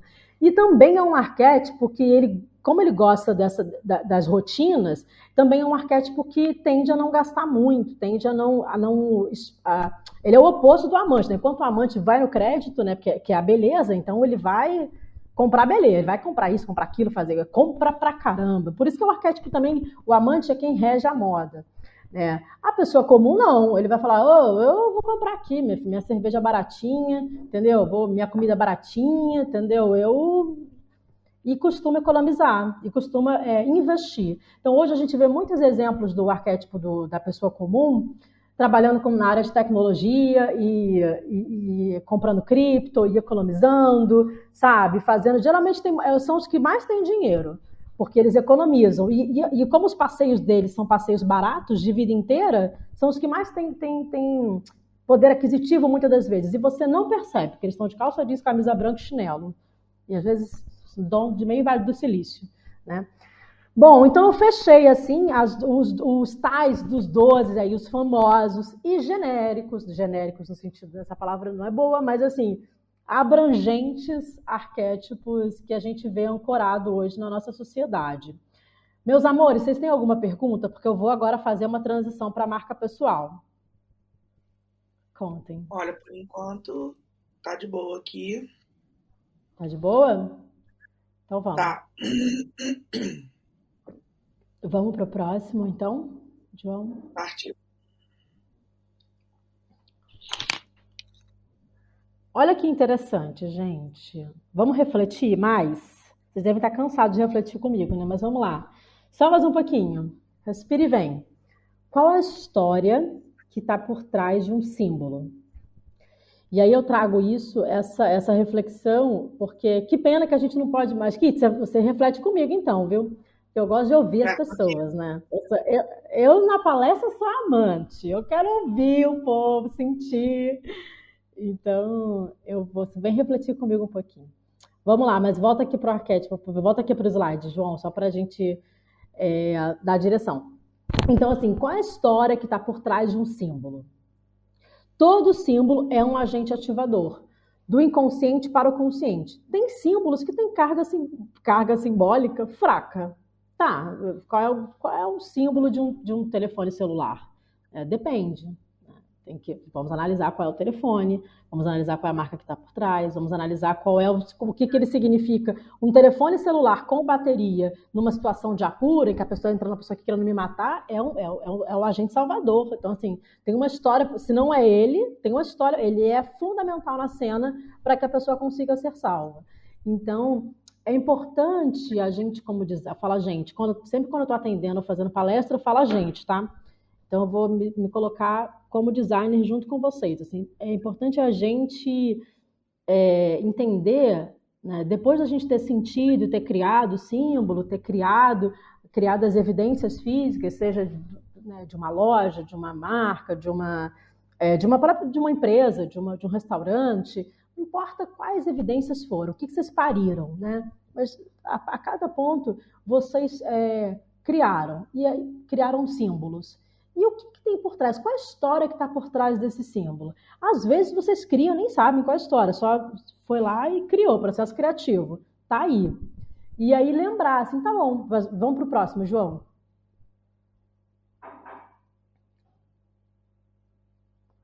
E fala, ok, você olha e fala assim, olha, eu criei essa marca aqui, não sei de onde me saiu isso. Isso é muito comum no, no, na egrégora de vocês, né? Vocês criam e depois vocês vão saber por quê. Então, assim, volta lá. Volta lá, João. Não, meu amor, pode, pode voltar, volta mais um pouquinho, antes do Whindersson. Antes, de, antes da do arquétipo da personalidade. Aí, aí. Então, assim, qual arquétipo está por trás desse símbolo que você criou? Como vocês criam e depois, a menos que vocês tenham, precisem de, de querem nutrição, querem elementos para poder ajudar a criar. Mas às vezes vocês simplesmente criam, vão lá e cria, pá, criaram. E o que está por trás disso? E aí vocês podem, depois de terem criado, refletir. Assim, olha, eu acho que isso tem, tem não sei, eu senti de fazer isso, eu acho que isso tem conexão com o quê? Aí você vem para a parte racional. Mas primeiro foi a criativa. Com isso, com isso, com isso, com isso. Muito bem. Às vezes não, às vezes você não precisa, você, você fez o caminho de lá e de falar assim, cara, deixa eu ler aqui sobre o arquétipo. A Priscila falou tanto do inocente, deixa eu ler um pouco sobre o inocente para eu poder propor aqui algo inocente, porque eu acho que essa marca, eu sinto que ela é inocente, essa que me contratou. Eu sinto que esse programa de TV que eu tô, que eu tô trabalhando é inocente. Eu sinto que esse produto é inocente. Deixa eu olhar um pouquinho. Então você vai lá e você se alimenta das informações daquele arquétipo. Pode meditar, pode ouvir músicas, pode se alimenta daquelas informações com base naquilo que você intui, para você poder fazer a sua criação. Você pode tanto fazer o caminho final e depois justificar, como você pode fazer o caminho de buscar o arquétipo e depois é, criar. Não tem um porquê assim, ai, ah, calma aí, eu sou designer, deixa eu ir lá olhar os arquétipos, deixa eu entender logo qual é o arquétipo dela para poder assim não tem porquê isso. Eu acho importante, eu já falei, já citei o Murilo aqui, né, o Murilo Gana durante a palestra, eu acho importante vocês terem isso em mente também, né, que é empoderar o seu intuitivo, assim, também deixar, mas às vezes, ai, não está vindo, não tá vindo nada. Então deixa eu olhar para os arquétipos, assim, o arquétipo ele tem que ser para você, para nós, ele tem que ser um lugar, uma fonte mesmo de, de, de inspiração, e não uma regra, que eu tenho que vir nesse arquétipo, porque se eu mostrar e não tiver base arquetípica, não tem valor. Tudo tem base arquetípica. Pode ter uma alta carga simbólica ou uma baixa, mas tudo tem carga arquetípica. Existe o arquétipo do copo. O arquétipo do copo é um copo perfeito. Tá, mas Priscila, um copo perfeito, o que, que isso quer dizer para o meu cliente que é dono de uma mineradora? É, não quer dizer nada. Então, assim, vamos repensar isso. É, então, é entender um pouco, é, empoderar você no sentido de saber que você tem os arquétipos e que você, esses 12 arquétipos, você pode ir lá, pode beber dessa fonte e voltar pra, com você, assim, com as informações que você leu e sentir e falar: eu vou criar, eu quero criar com base nesses arquétipos, com base nessa cartela que é deste arquétipo e, e fluir. É, então, é, trazer um pouco para você, tirar um pouco essa, essa, essa, essa pressão que há, sabe? Porque no fundo, no fundo, vamos para o próximo agora, João. Vamos para o próximo, João? Antes não? Tem antes um antes, não tem? Acho que tem. Aí. Então, lá no fundo, depois que a gente, a gente olhou os arquétipos, a gente intuiu, falou, eu acho que é esse, esse, esse.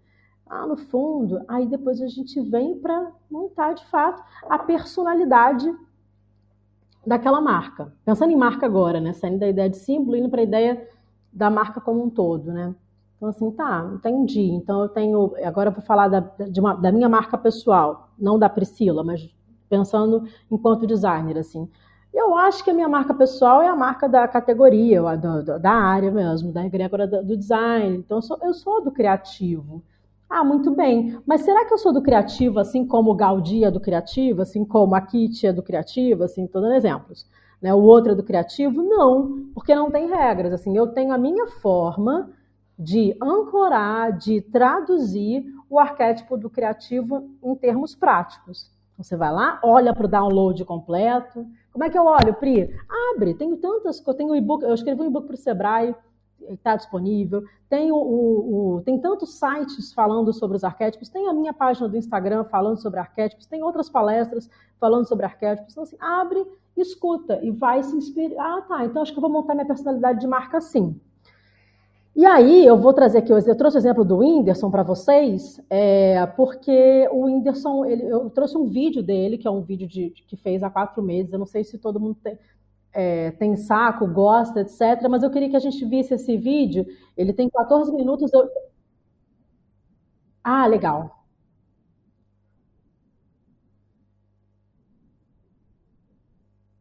Perfeito. E aí, assim, gente, é, eu, eu, eu, peguei o vídeo dos 3 minutos e 30 segundos e eu queria convidar vocês para a gente fazer uma análise arquetípica da marca pessoal do Whindersson Nunes é, dos arquétipos ativados, de como é que ele faz a mudança e como é que a gente vai, como é que a gente pode usar esse exemplo para nós. Então vamos dar uma olhada juntinhos. É, vamos, o João falou que vai colocar o link no chat. Então a gente vai dar play aqui e eu gostaria Kit, que eles também dissessem se eles estão escutando, porque senão não vai dar certo a gente a gente ver juntos. Ok. Beleza? Então vamos. Cadê? João, vamos, João. Vamos. Tá tudo bem aí, gente? Vocês estão vivos? Tem alguém com a gente? Tem. 19 pessoas. Porra, gente Online. Tá então tá. Então vamos. então vamos. Vamos agora fazer, fazer, uma, fazer uma avaliação dessa, porque eu queria que você, que isso vai ajudar vocês na marca pessoal de vocês. Meu objetivo é sempre trazer assim, como é que a gente traz luz, né, clareia essas histórias dos arquétipos para as pessoas nos seus dia a dias mesmo. Como é que eu faço isso na minha carreira, né? Então eu trouxe o exemplo do Whindersson porque eu quero mostrar como é que ele fez a transição.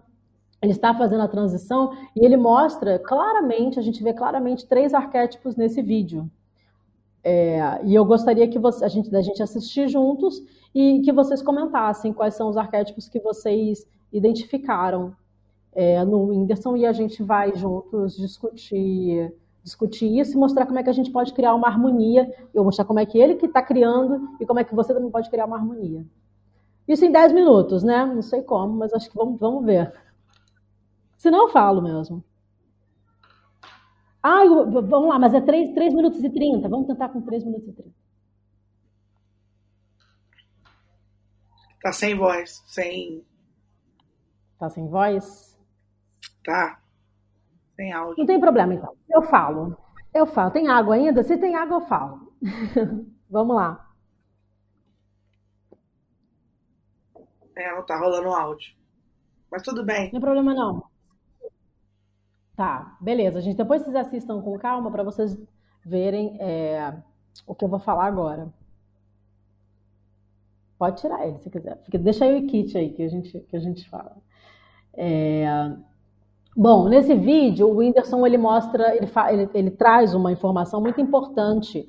Ele vai falando sobre, ele vai explicando para as pessoas a mudança que ele está fazendo, por que, que o Whindersson Nunes agora virou lutador, né? E ele, e ele começa a explicar isso de uma maneira que ninguém pergunta, não precisa. Ele já é quem ele é, ele já é já estar posicionado, ele não precisava, mas ele fez. E nessa explicação, ele, ele vai para o porquê. Agora você pode vir com os slides, João. A gente vai para o primeiro slide, de depois da, do rostinho do Whindersson.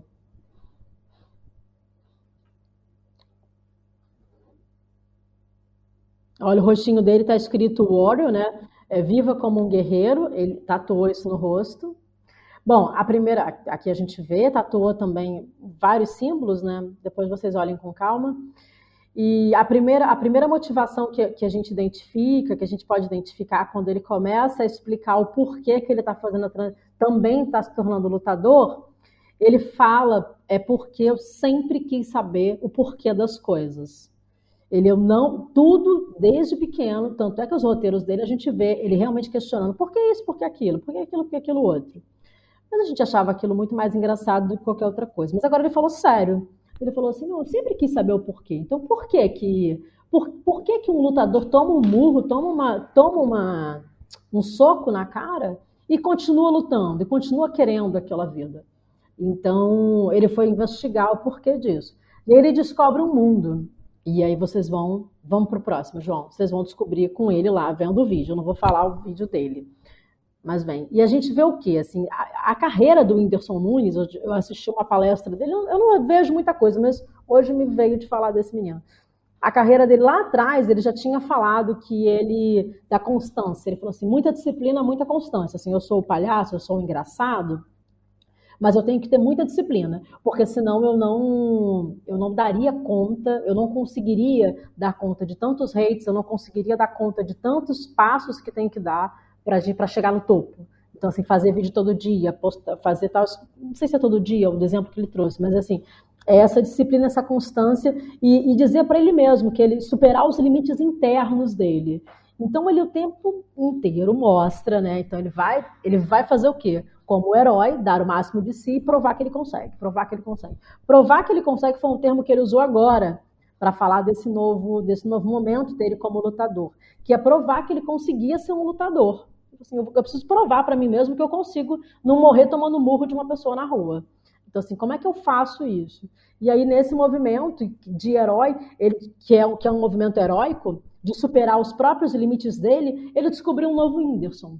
E ele começou assim, nossa, mas isso faz muito sentido, nossa, mas isso me traz muita coisa, mas isso me traz tal coisa, mas isso me traz... E, e ele foi ampliando, provavelmente orientado por alguém, deve ter um mestre ao lado dele, e ele foi criando um novo mundo interno.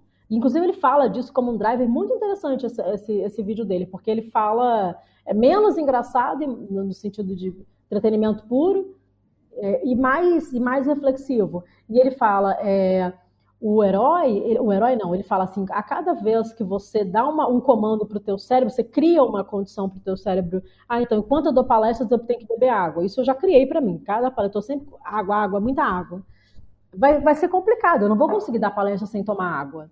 Porque isso foi uma criação. Então ele disse isso para ele. Assim, não, eu vou. Então ele começou a criar os drivers, que são os drivers do herói.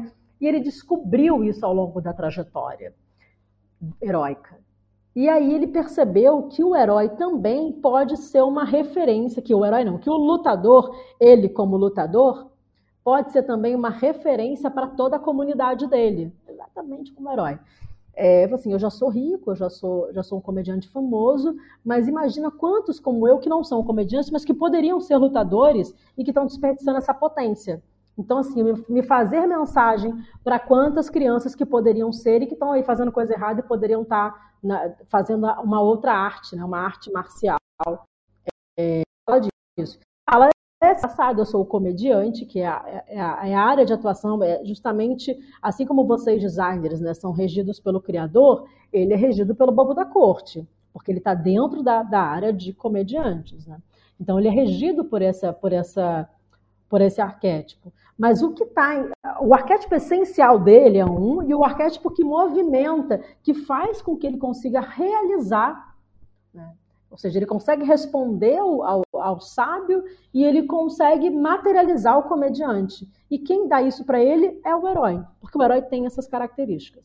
Então são três arquétipos que a gente vê ali muito claros assim, Não é uma, você não precisa ter muito estudo. Tudo bem que você me ouvindo agora vai ser mais fácil você perceber. Mas certamente você perceberia, porque é muito é facilmente visualizável isso.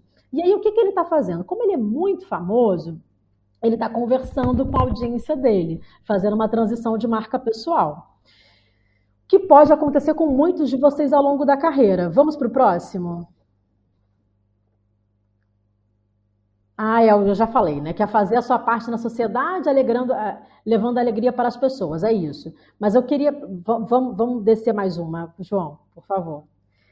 Eu queria pensar com vocês aqui, gostaria que vocês, quem estiver aí, estiver ainda acordado, depois de tanta, tanta informação, se vocês tiverem, por favor, eu peço gentilmente para vocês responderem se vocês já sabem ou têm alguma ideia de qual é o arquétipo essencial de vocês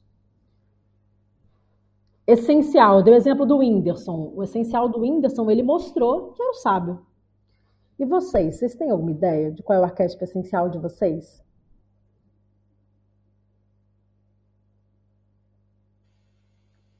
Amante. Nada, Kitty? Amante. Você é amante? Acho que sim. Tá. Muito bem. Então, assim, lá em essência, o que quer dizer isso, Pri? Que em essência tudo é para responder a necessidade desse arquétipo que está em você, que foi. Tá, ele é a sua personalidade. Então, a gente tem várias formas de descobrir isso. Pode olhar o mapa astral, né, com signos, pode olhar os orixás, eu sempre falo isso. Tem várias maneiras de você descobrir qual arquétipo que, que te rege. Mas às vezes ele não está nem na frente, não. Não está nem assim, você nem vê ele na cara. Você precisa.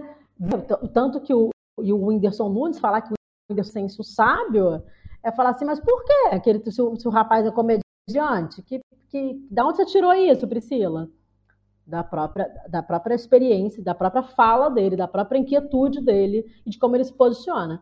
Então, acho que, que é bacana a gente também se permitir é, ouvir os arquétipos que estão ativados, os arquétipos que estão ativados e, e sentir assim, em, em essência. Em essência é isso.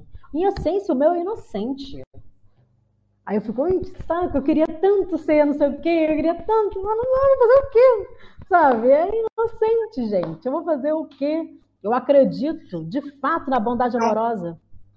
O aluno meu aqui, que é o Igor, tá falando que ele, uma vaga ideia, ele acha que ele é o prestativo bom, que bonito. Que bonito, ele deve ser um homem in, né? Um homem que deve ter mais energia, a energia feminina ativada do que a energia. Energia, não tem nada a ver com gênero.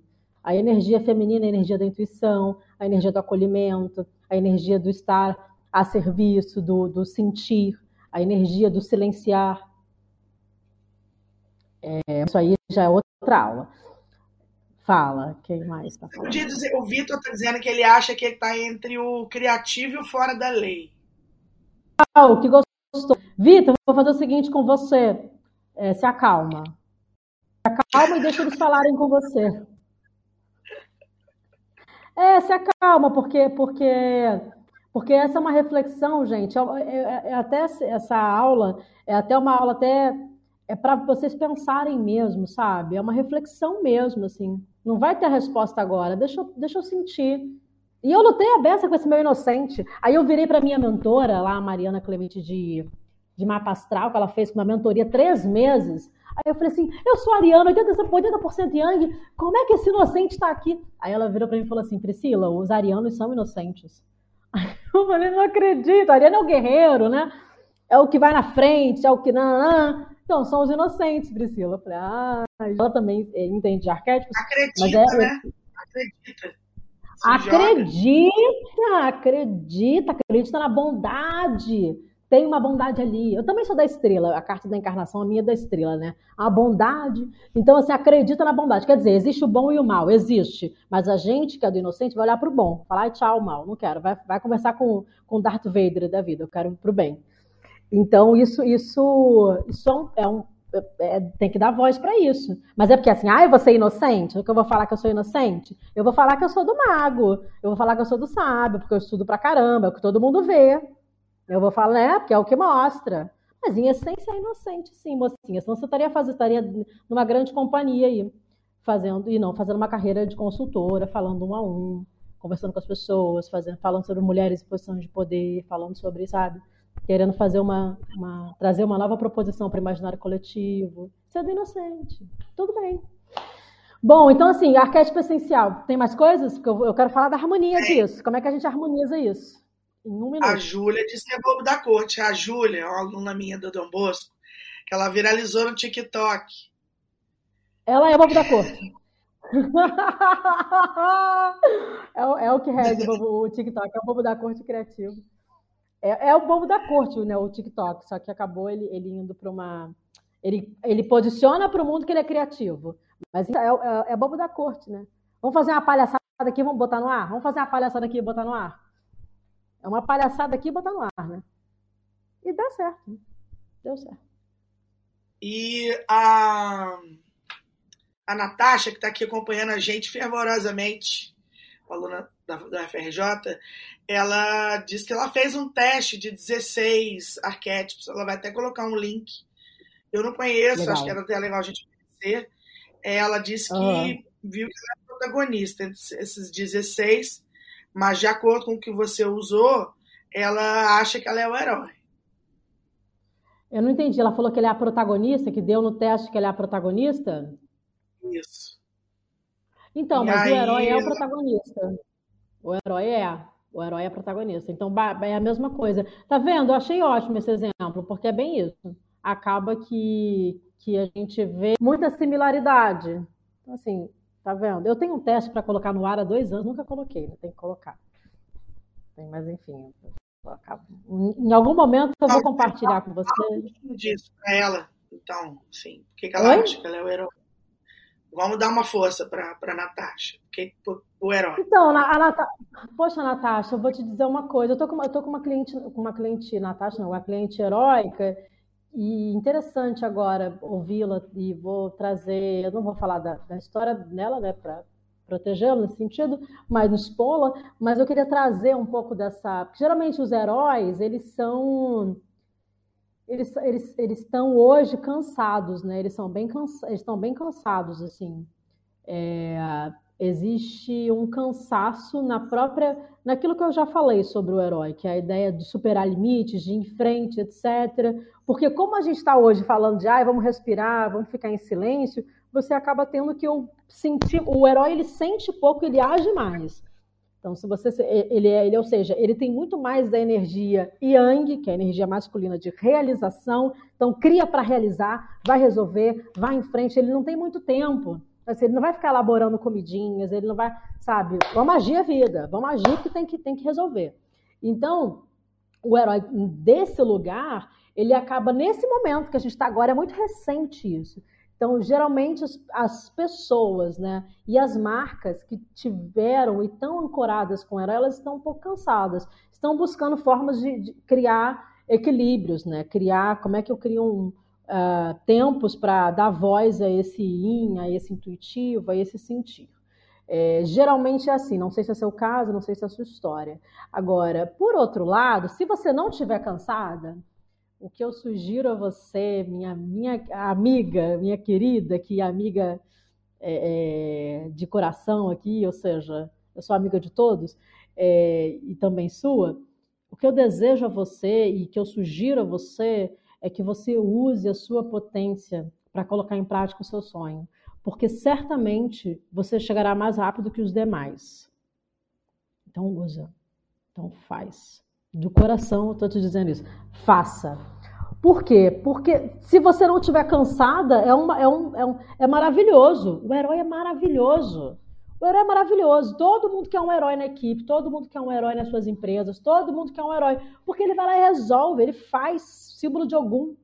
Na mitologia Yorubá, Ogum vai lá e ele abre os caminhos. Ogum vai lá e é o pai da tecnologia, é faz, é o guerreiro. É o arquétipo do guerreiro, o arquétipo da guerreira, o arquétipo da Amazonas. Então faz. E isso numa sociedade em que a gente precisa trabalhar, precisa ganhar dinheiro, precisa construir coisas, precisa dar voz a sonhos, né? precisa libertar povos que estão oprimidos, libertar é, é, humanos, libertar é, animais, sabe? Criar novos mundos, mundos melhores. Né? Os heróis são os nossos, os nossos, os nossos heróis. Eles precisam ocupar suas posições. Assim, eu sou, hero, eu sou heroína, então seja heroína mesmo. Para ser uma heroína mesmo, só falta uma coisinha agora. É descobrir qual é o seu propósito. O que você vai fazer aqui? Como é que você vai colocar, é, é, materializar essa toda, toda a força que você tem para algo que alimente, nutra a sua essência? O que, que você vai fazer aqui na Terra, Natasha? Natasha, né? Isso. Você já sabe? A Natasha ainda não falou. É. Vamos esperar um pouquinho. É, Se o Rafael está dizendo souber... que acha que ele é tá. cuidador. Prestativo. Prestativo, cuidador, é a mesma coisa. Poxa, que lindo, assim, os homenzinhos aqui aparecendo. Salve a egrégora do, do, da energia feminina. Que lindo, que lindo, que bom, Rafael, que você é o cuidador também é um momento, é um momento muito propício para homens que se identificam com o prestativo, ou seja, que têm energia feminina. Energia não é gênero, sempre explicando isso. Então, assim, a energia in mais ativada na sua personalidade é o momento de vocês brilharem mesmo. Porque vocês certamente serão grandes aliados do empoderamento feminino, da desopressão é, das minorias, da desopressão e da, e da violência que ainda é praticada na sociedade. Então, vocês são muito importantes. Por outro lado, pelo fato de ser do gênero masculino, vocês têm o yang potencializado também. Então, o yang, essa energia de fazer, de realizar, a própria força do corpo físico, do biológico, que grita, em algum momento grita, ela, ela aparece, ela também é uma aliada nesse sentido. Então, precisamos muito de homenzinhos não estou desativando o arquétipo Yang, não estou desativando o arquétipo do macho alfa, mas ele tem que ser repensado hoje, né? A gente tem que repensar esse macho alfa, a gente tem que construir um novo macho alfa, né? Que também será lindo. Mas tem, tem agora que sentar e vamos, vamos discutir, vamos falar sobre isso. Né? Então, se você não precisa passar por esse processo, melhor ainda, Rafael. Abençoe quem você é. Ô, Pri? É, ontem a gente estava conversando a respeito de missão, né? Eu vejo muito entre os alunos, eu acho que, nossa, eu, aliás, eu tenho visto isso demais, assim, não só entre os alunos, a respeito de, ah, você perguntou para a Natasha se ela já sabe o que ela veio fazer no mundo, ela até respondeu aqui depois que ela acha que não, não sabe ainda, mas a gente ontem estava conversando à noite, trocando ideia, falando sobre carreira, né? E, e assim, você falou que a gente poderia abordar esse assunto é, aqui, né? Já que estaríamos juntos hoje, enfim, online. É, eu sou uma pessoa que, que descobri minha carreira facilmente, muito rápido. Mas isso não é uma coisa que se demonstra para as pessoas fácil, né? É, acredito que para você também a coisa apontou rapidamente. Não sei se era um mundo que a gente vivia que obrigava a gente a tomar decisão logo, né? E hoje as pessoas estão tendo mais tempo para pensar, tem mais informações para poder discernir entre certo e errado. E aí, eu queria que você desse uma, um parecer sobre o que você pensa a respeito dessa coisa de tempo e urgência. Então, eu, a primeira frase que veio na minha cabeça, eu tô bem, eu tô, eu tô realmente, eu tô falando aqui inteira com vocês, eu tô livre, viu? Eu não tô boicotando fala aqui não. Mas a primeira coisa que veio na minha, a primeira frase é o tempo é uma ilusão. É, vamos falar sobre isso. Priscila, que loucura que você está dizendo. Não vou entrar no mérito tempo é uma ilusão, não vou falar de física quântica aqui, porque senão a gente vai e nem falar de sincronário, até porque também não sou autoridade no assunto. É, mas o que eu queria pensar em tempo e urgência é que todas as urgências, todas, tudo na nossa vida é, criado por nós. Tudo, tudo, tudo, tudo, tudo. Nós somos co-criadores de realidade, sim ou sim. Ah, então eu vou ser milionária, porque eu vou ficar logo criando isso, então cadê? Que eu fiquei criando aí a vida inteira, queria ser rica e nunca consegui. Tá? Tem outras respostas para isso, tem outros porquês para isso. Eu estou falando de justamente o que, que eu tenho para fazer hoje. Eu não tenho nada mais importante do que falar para vocês hoje. Ah, tem um monte de coisa importante para você? Tem. Mas é importante eu abrir a câmera e falar com vocês hoje. Então, isso é a minha urgência. Assim, Mas e se acontecesse, Deus, Deus me livre, quebrar o pé? Ah, Kit, uma urgência, meu pé começou a sangrar, não vou poder entrar no ar porque tem uma outra urgência. E o que a gente fez é, ao longo de, desse movimento de crescimento das potências tecnológicas no nosso dia a dia, né, da vida mesmo tecnológica na prática, o que a gente fez foi acumular urgências. Tudo é muito importante, é tudo para ontem. E eu quero fazer tudo agora. Porque eu tenho tantas informações, a gente está muito sobrecarregado. Hardware pesado de informações que a gente recebe. Nunca aconteceu isso na história da humanidade. Então a gente tem a falsa, a ilusão, né? a falsa ideia, a ilusão de que a gente tem muitas urgências. Quando que em essência não tem, não. Em essência, não. Agora, chegar nisso é uma negociação interna muito dura. É uma negociação interna que a gente, a gente é, é, é, é como chama, é, resiste para fazer. A gente, não, eu tenho que fazer isso, não, eu tenho que fazer aquilo. Aí me põe lá com a Kitty, João. Tava gostando tanto de estar tá, de tá junto, fazendo com ela, né? que eu olho para ela, né? Eu não quero ficar olhando para mim, não a gente vai trocando. É, e aí, assim, eu tenho que isso, eu tenho que aquilo, eu tenho que aquilo outro, esse monte de coisa eu tenho mesmo. Aqui na Espanha, então, eu tive que viver isso na prática, porque aqui eu, eu, eu sinto logo, eu acho a energia daqui muito mais densa que a do Brasil. Pesado, eu falo, eita, gente, meu Deus, calma. Aí eu não consigo fazer, eu já, já fiquei muito estressada com isso, brigando muito. Tem um monte de coisa para fazer, tem não, não tenho, não tenho, não tenho. E como é que vai ser? Não sei, só sei que eu não tenho, porque eu não tenho como. E eu sou a Ariana produtiva, de fazer, fiz muita coisa. Então, assim, fiz muitas coisas. E isso me, me colocou no lugar de agora para. Agora vai sentir. Agora vai equilibrar. Passo a passo. Eu tenho uma coisa é para pontuar sobre isso, tá? É, eu aprendi muito vivendo na Espanha, porque a ideia de tempo aí parece que é diferente mesmo. É, assim, o brasileiro chega numa loja, quer ser atendido correndo, rápido, fica estressado, é, entra numa fila, quer ser atendido logo, é, da nossa cultura, né? Essa coisa da rapidez. E aí eu morei numa, numa cidade que é Sevilha, Sevilha é completamente diferente de Barcelona, isso aí é, é muito importante pontuar, que o tempo de Barcelona já é diferente do de Sevilha, né? Ah, Mas é. uma coisa que eu vi em comum na Espanha são pequenos negócios não estou falando das grandes lojas, não, as que ficam abertas direto, não. Estou falando dos pequenos negócios. Onde tem uma pessoa atendendo, geralmente é o dono do negócio. As pessoas chegam, elas esperam, porque tem outra pessoa sendo atendida. E tem um negócio chamado horário da siesta, que tudo fecha num determinado período do dia. E tipo assim. Do dia, é. é é. Você vai ter Aqui que em Barcelona já está tendo mais. É. Aqui em Barcelona não, só, eu tô, eu tô com Poblenou.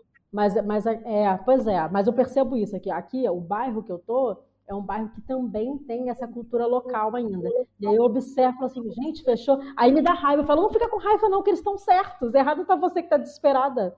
Calma. Então, então, é isso mesmo. E, e aí, isso é uma coisa muito interessante, né? Porque você programa o seu dia de acordo com a, com, com a cultura de que vai dar tudo certo daqui a pouco. Né? E assim, eu sou capaz de escrever um compêndio sobre o tempo na Espanha, porque assim, você vê os velhinhos na rua, sozinhos, eles andam na caminhadinha deles, eles vão fazer tudo sozinhos.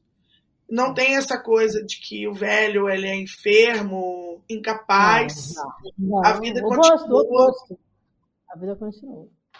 É, é, e isso é muito interessante, né? Porque é um aprendizado de vida, assim. Porque, assim, a gente é, tá o tempo inteiro criando urgências, né? É, e, e, assim, e aí eu tenho uma coisa para falar em relação ao tempo também, porque uma reflexão que eu fiz esses dias, que assim, hoje eu trabalho com internet, a gente né, tá trabalhando com, com marketing digital, o tempo inteiro a gente está de olho nas redes sociais, a gente dorme com o celular na mão, mas impressionante que quando eu trabalhei com a internet no ano 2000, 2001, era, era outra coisa, era outra maneira de fazer a coisa. E é. todo aquele aprendizado que eu tive no mercado, eu joguei fora era uma urgência para aprender a fazer página de internet, o designer tinha que aprender aquela tecnologia toda, HTML e tudo. Hoje você entra no Wix, aperta três botões, ah. seja lá qual for o Wix ou deles, aperta três uhum. botões. É, hoje o designer compete com uma coisa chamada Canva. Canva. São outros três botões que você faz é. É, layout.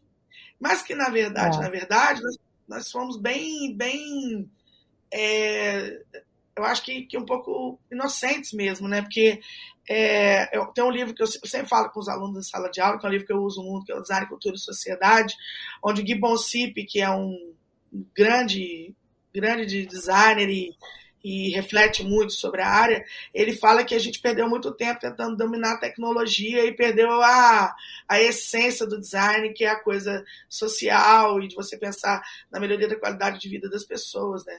E eu sempre falo para os alunos que eles não estão se formando para fazer layout. Eles estão se formando para criar conceitos e manipular conceitos e, e ativar, ativar novos símbolos da sociedade. É, ativar os arquétipos, criar, dar direção. Eles são os donos do rolê, os designers, só não sabem disso ainda. Nós, designers, né, como eu gosto de dizer. Kit, é muito interessante, eu vou te trazer um outro exemplo daqui. É, desculpa te cortar. Eu tenho percebido aqui, né, aqui em Barcelona é uma cidade muito do designer, né? Muito do designer. Estou aqui do lado do Palo Alto, que é um aqui do lado do arroba 20, do 22 arroba, que é as techs, tudo é focado em design, em usabilidade, em, é tudo muito bonito, tudo funciona, é assim, é, um designer vem para cá pira, assim, realmente você veio para cá, você conhece Barcelona, então assim, é tudo muito lindo, realmente, tudo muito feito, pensado para estética. O que é mais louco ainda, porque não é só assim, ah, porque é funcional, porra, ainda é bonito. assim, é, é, ainda é bonito, dá pensar, conseguiram pensar isso. É, e eu estou falando deles porque eu já fiz algumas análises arquetípicas aqui, né? Eu estou alguns meses aqui, acho que oito, nove talvez. E o que eu tenho percebido, Kit, é que eles não têm essa hypação, esse hype tecnológico que nós brasileiros copiamos dos Estados Unidos. Tem. Não tem, não tem, não tem, assim. É só a gente observar, assim, os mais famosos daqui têm um milhão de seguidores. Nossos mais famosos têm quanto? 50 milhões eles não ficam tanto no Instagram como a gente fica, eles não ficam tanto nas redes sociais como a gente fica. Tirando os jovens, claro, que estão lá no TikTok, mas eu digo assim, a população, os jovens que eu estou falando, os adolescentes, né? Mas a população, de modo geral, ainda tem uma outra relação com. Eu passo, aqui é cheio de escritório de arquitetura arquitetura e design, arquitetura e design. E eles estão lá fazendo, fazendo. Eu vejo, gente, isso aqui é experiência vista. Não é o que alguém me contou que eu li num livro. Eu estou vendo aqui. Eles estão com papel, papel e, e lápis fazendo os desenhos, ancorando ali na hora. Vários. Mas são vários escritórios. E se duvidar de mim, vem aqui ver que você vai ver a mesma coisa que eu estou falando. Então, eu acho que tem uma ilusão da tecnologia em cima da uma pressão tecnológica que ela é ilusória e que a gente precisa falar disso também. Priscila, mas como assim? As tecnologias estão aí, não vai ter, tem que, tem que adquirir? Tem, tem tudo isso. Mas enquanto você não se autoconhecer, você vai ficar refém da tecnologia, porque você vai ter que saber aprender a dizer para para ela. E se você não se autoconhece, você passa oito horas no, no Instagram. Se você não se autoconhece, você passa oito horas no TikTok. Você acredita que a tua marca só vai ter sucesso se você ficar fazendo dancinha e dando pulinho. Se você como a nossa amiga, que é que é do bobo da corte, ela tem que estar lá mesmo, que é o lugar dela, ela vai ser feliz lá, ela vai ser rica lá. Inclusive, pode até monetizar já, viu? Lá no TikTok. Então, assim, vai com tudo. Vai com tudo porque é teu lugar de poder. Então, é teu lugar de fala empoderada. Vá para lá. Agora, se não é o caso, você vai ficar criando isso e criando é, é, confrontos com a tua personalidade. Para quê? Então, eu sugiro a vocês refletirem mais sobre que, quais são os arquétipos que estão ancorados em mim. E tem um arquétipo essencial, tem os arquétipos. Eu não preciso mostrar os slides, não, João, mas era, os próximos slides eram esses. Assim. Que, quais são os arquétipos que estão dando forma para a minha vida? Ou seja, como é que eu me apresento no mundo? Você olha para mim, você vê o quê? Você olha, eu olho para você, eu vejo o quê? Como é que a gente se apresenta no planeta? Então, isso, isso tem a forma e tem a própria categoria, a própria área de atuação. Assim, a minha área de atuação é consultoria, consultoria de negócios. branding e negócios. Então, assim, eu vou falar de estratégia de negócio. Quem é que rege isso? Tem nada a ver com inocente. Nada a ver. Entendi. Então, assim, é, é, muito louco e é muito real. Então, eu tenho que criar uma harmonia nisso tudo. E é uma harmonia que tem que ser coerente. Coerente. E, a, a, e da onde vem as coerência? A coerência, né? Da onde vem a coerência? A coerência vem da gente ter. Agora eu vou falar difícil, hein? Da gente ter consciência de até que ponto a gente pode estender os nossos limites e até que ponto a gente não abre mão dos nossos valores. Entendeu? Faz sentido? Campos Priscila. 2022. A gente vai precisar finalizar, infelizmente. Vamos. Bora. É, acontece. Tem o tempo, tempo do João, tempo nosso, tempo da urgência. Claro. claro. E agradecer demais a sua presença. Nossa, sempre um grande aprendizado. E vou te colocar aí para as palavras finais. Se bem que você já finalizou. Bom, eu quero. Eu já finalizei, já finalizei. Já finalizei. Olhem para dentro de vocês, reflitam, se amem, se, se, se apaixonem, façam o processo de se apaixonar por vocês de todas as formas, em todos os corpos de vocês. Se apaixonem por vocês e, e vigorem, porque eu acho que a partir dessa paixão, a gente entender quem a gente é, a gente tem mais força para se posicionar. E mesmo para quem está começando agora, sabe que acho que a gente tá, deve estar tá aqui, né, com pessoas que estão começando a carreira, né? É de tudo bem, assim, olha, o lugar que, que o mundo está me oferecendo é este, mas deixa eu fazer isso da melhor forma, do meu jeito, do jeito que, que eu me sinto em harmonia comigo, sem até que ponto eu estou estendendo os meus limites, sem deixar que, poxa, eu preciso desse emprego, preciso, mas assim, não estenda, não estenda tantos limites, né? Porque na verdade, o mundo ele traz essa sensação de escassez, mas é mentira. Ele é abundante. Tem abundância, tem, tem. Agora como? Não sei, tem que criar, tem que pensar, tem que ir atrás, tem que pegar lá as características do herói e acordar cedo e fazer e, e movimentar. Movimento gera movimento, movimento que gera movimento que gera dinheiro, na prática, em termos práticos para vocês. Então, assim, mas é importante fazer essa, esse equilíbrio entre o se conhecer, o estar com você, para que você possa ter segurança para se posicionar e não permitir que as pessoas te oprimam, não permitir que as pessoas passem por cima de você.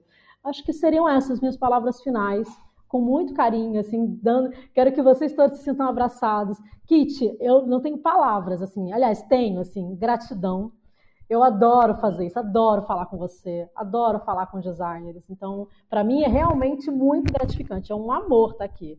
É, foi só, só alegria. Obrigada mesmo, viu? Eu que agradeço, agradeço ao João, agradeço as pessoas que ficaram com a gente até agora.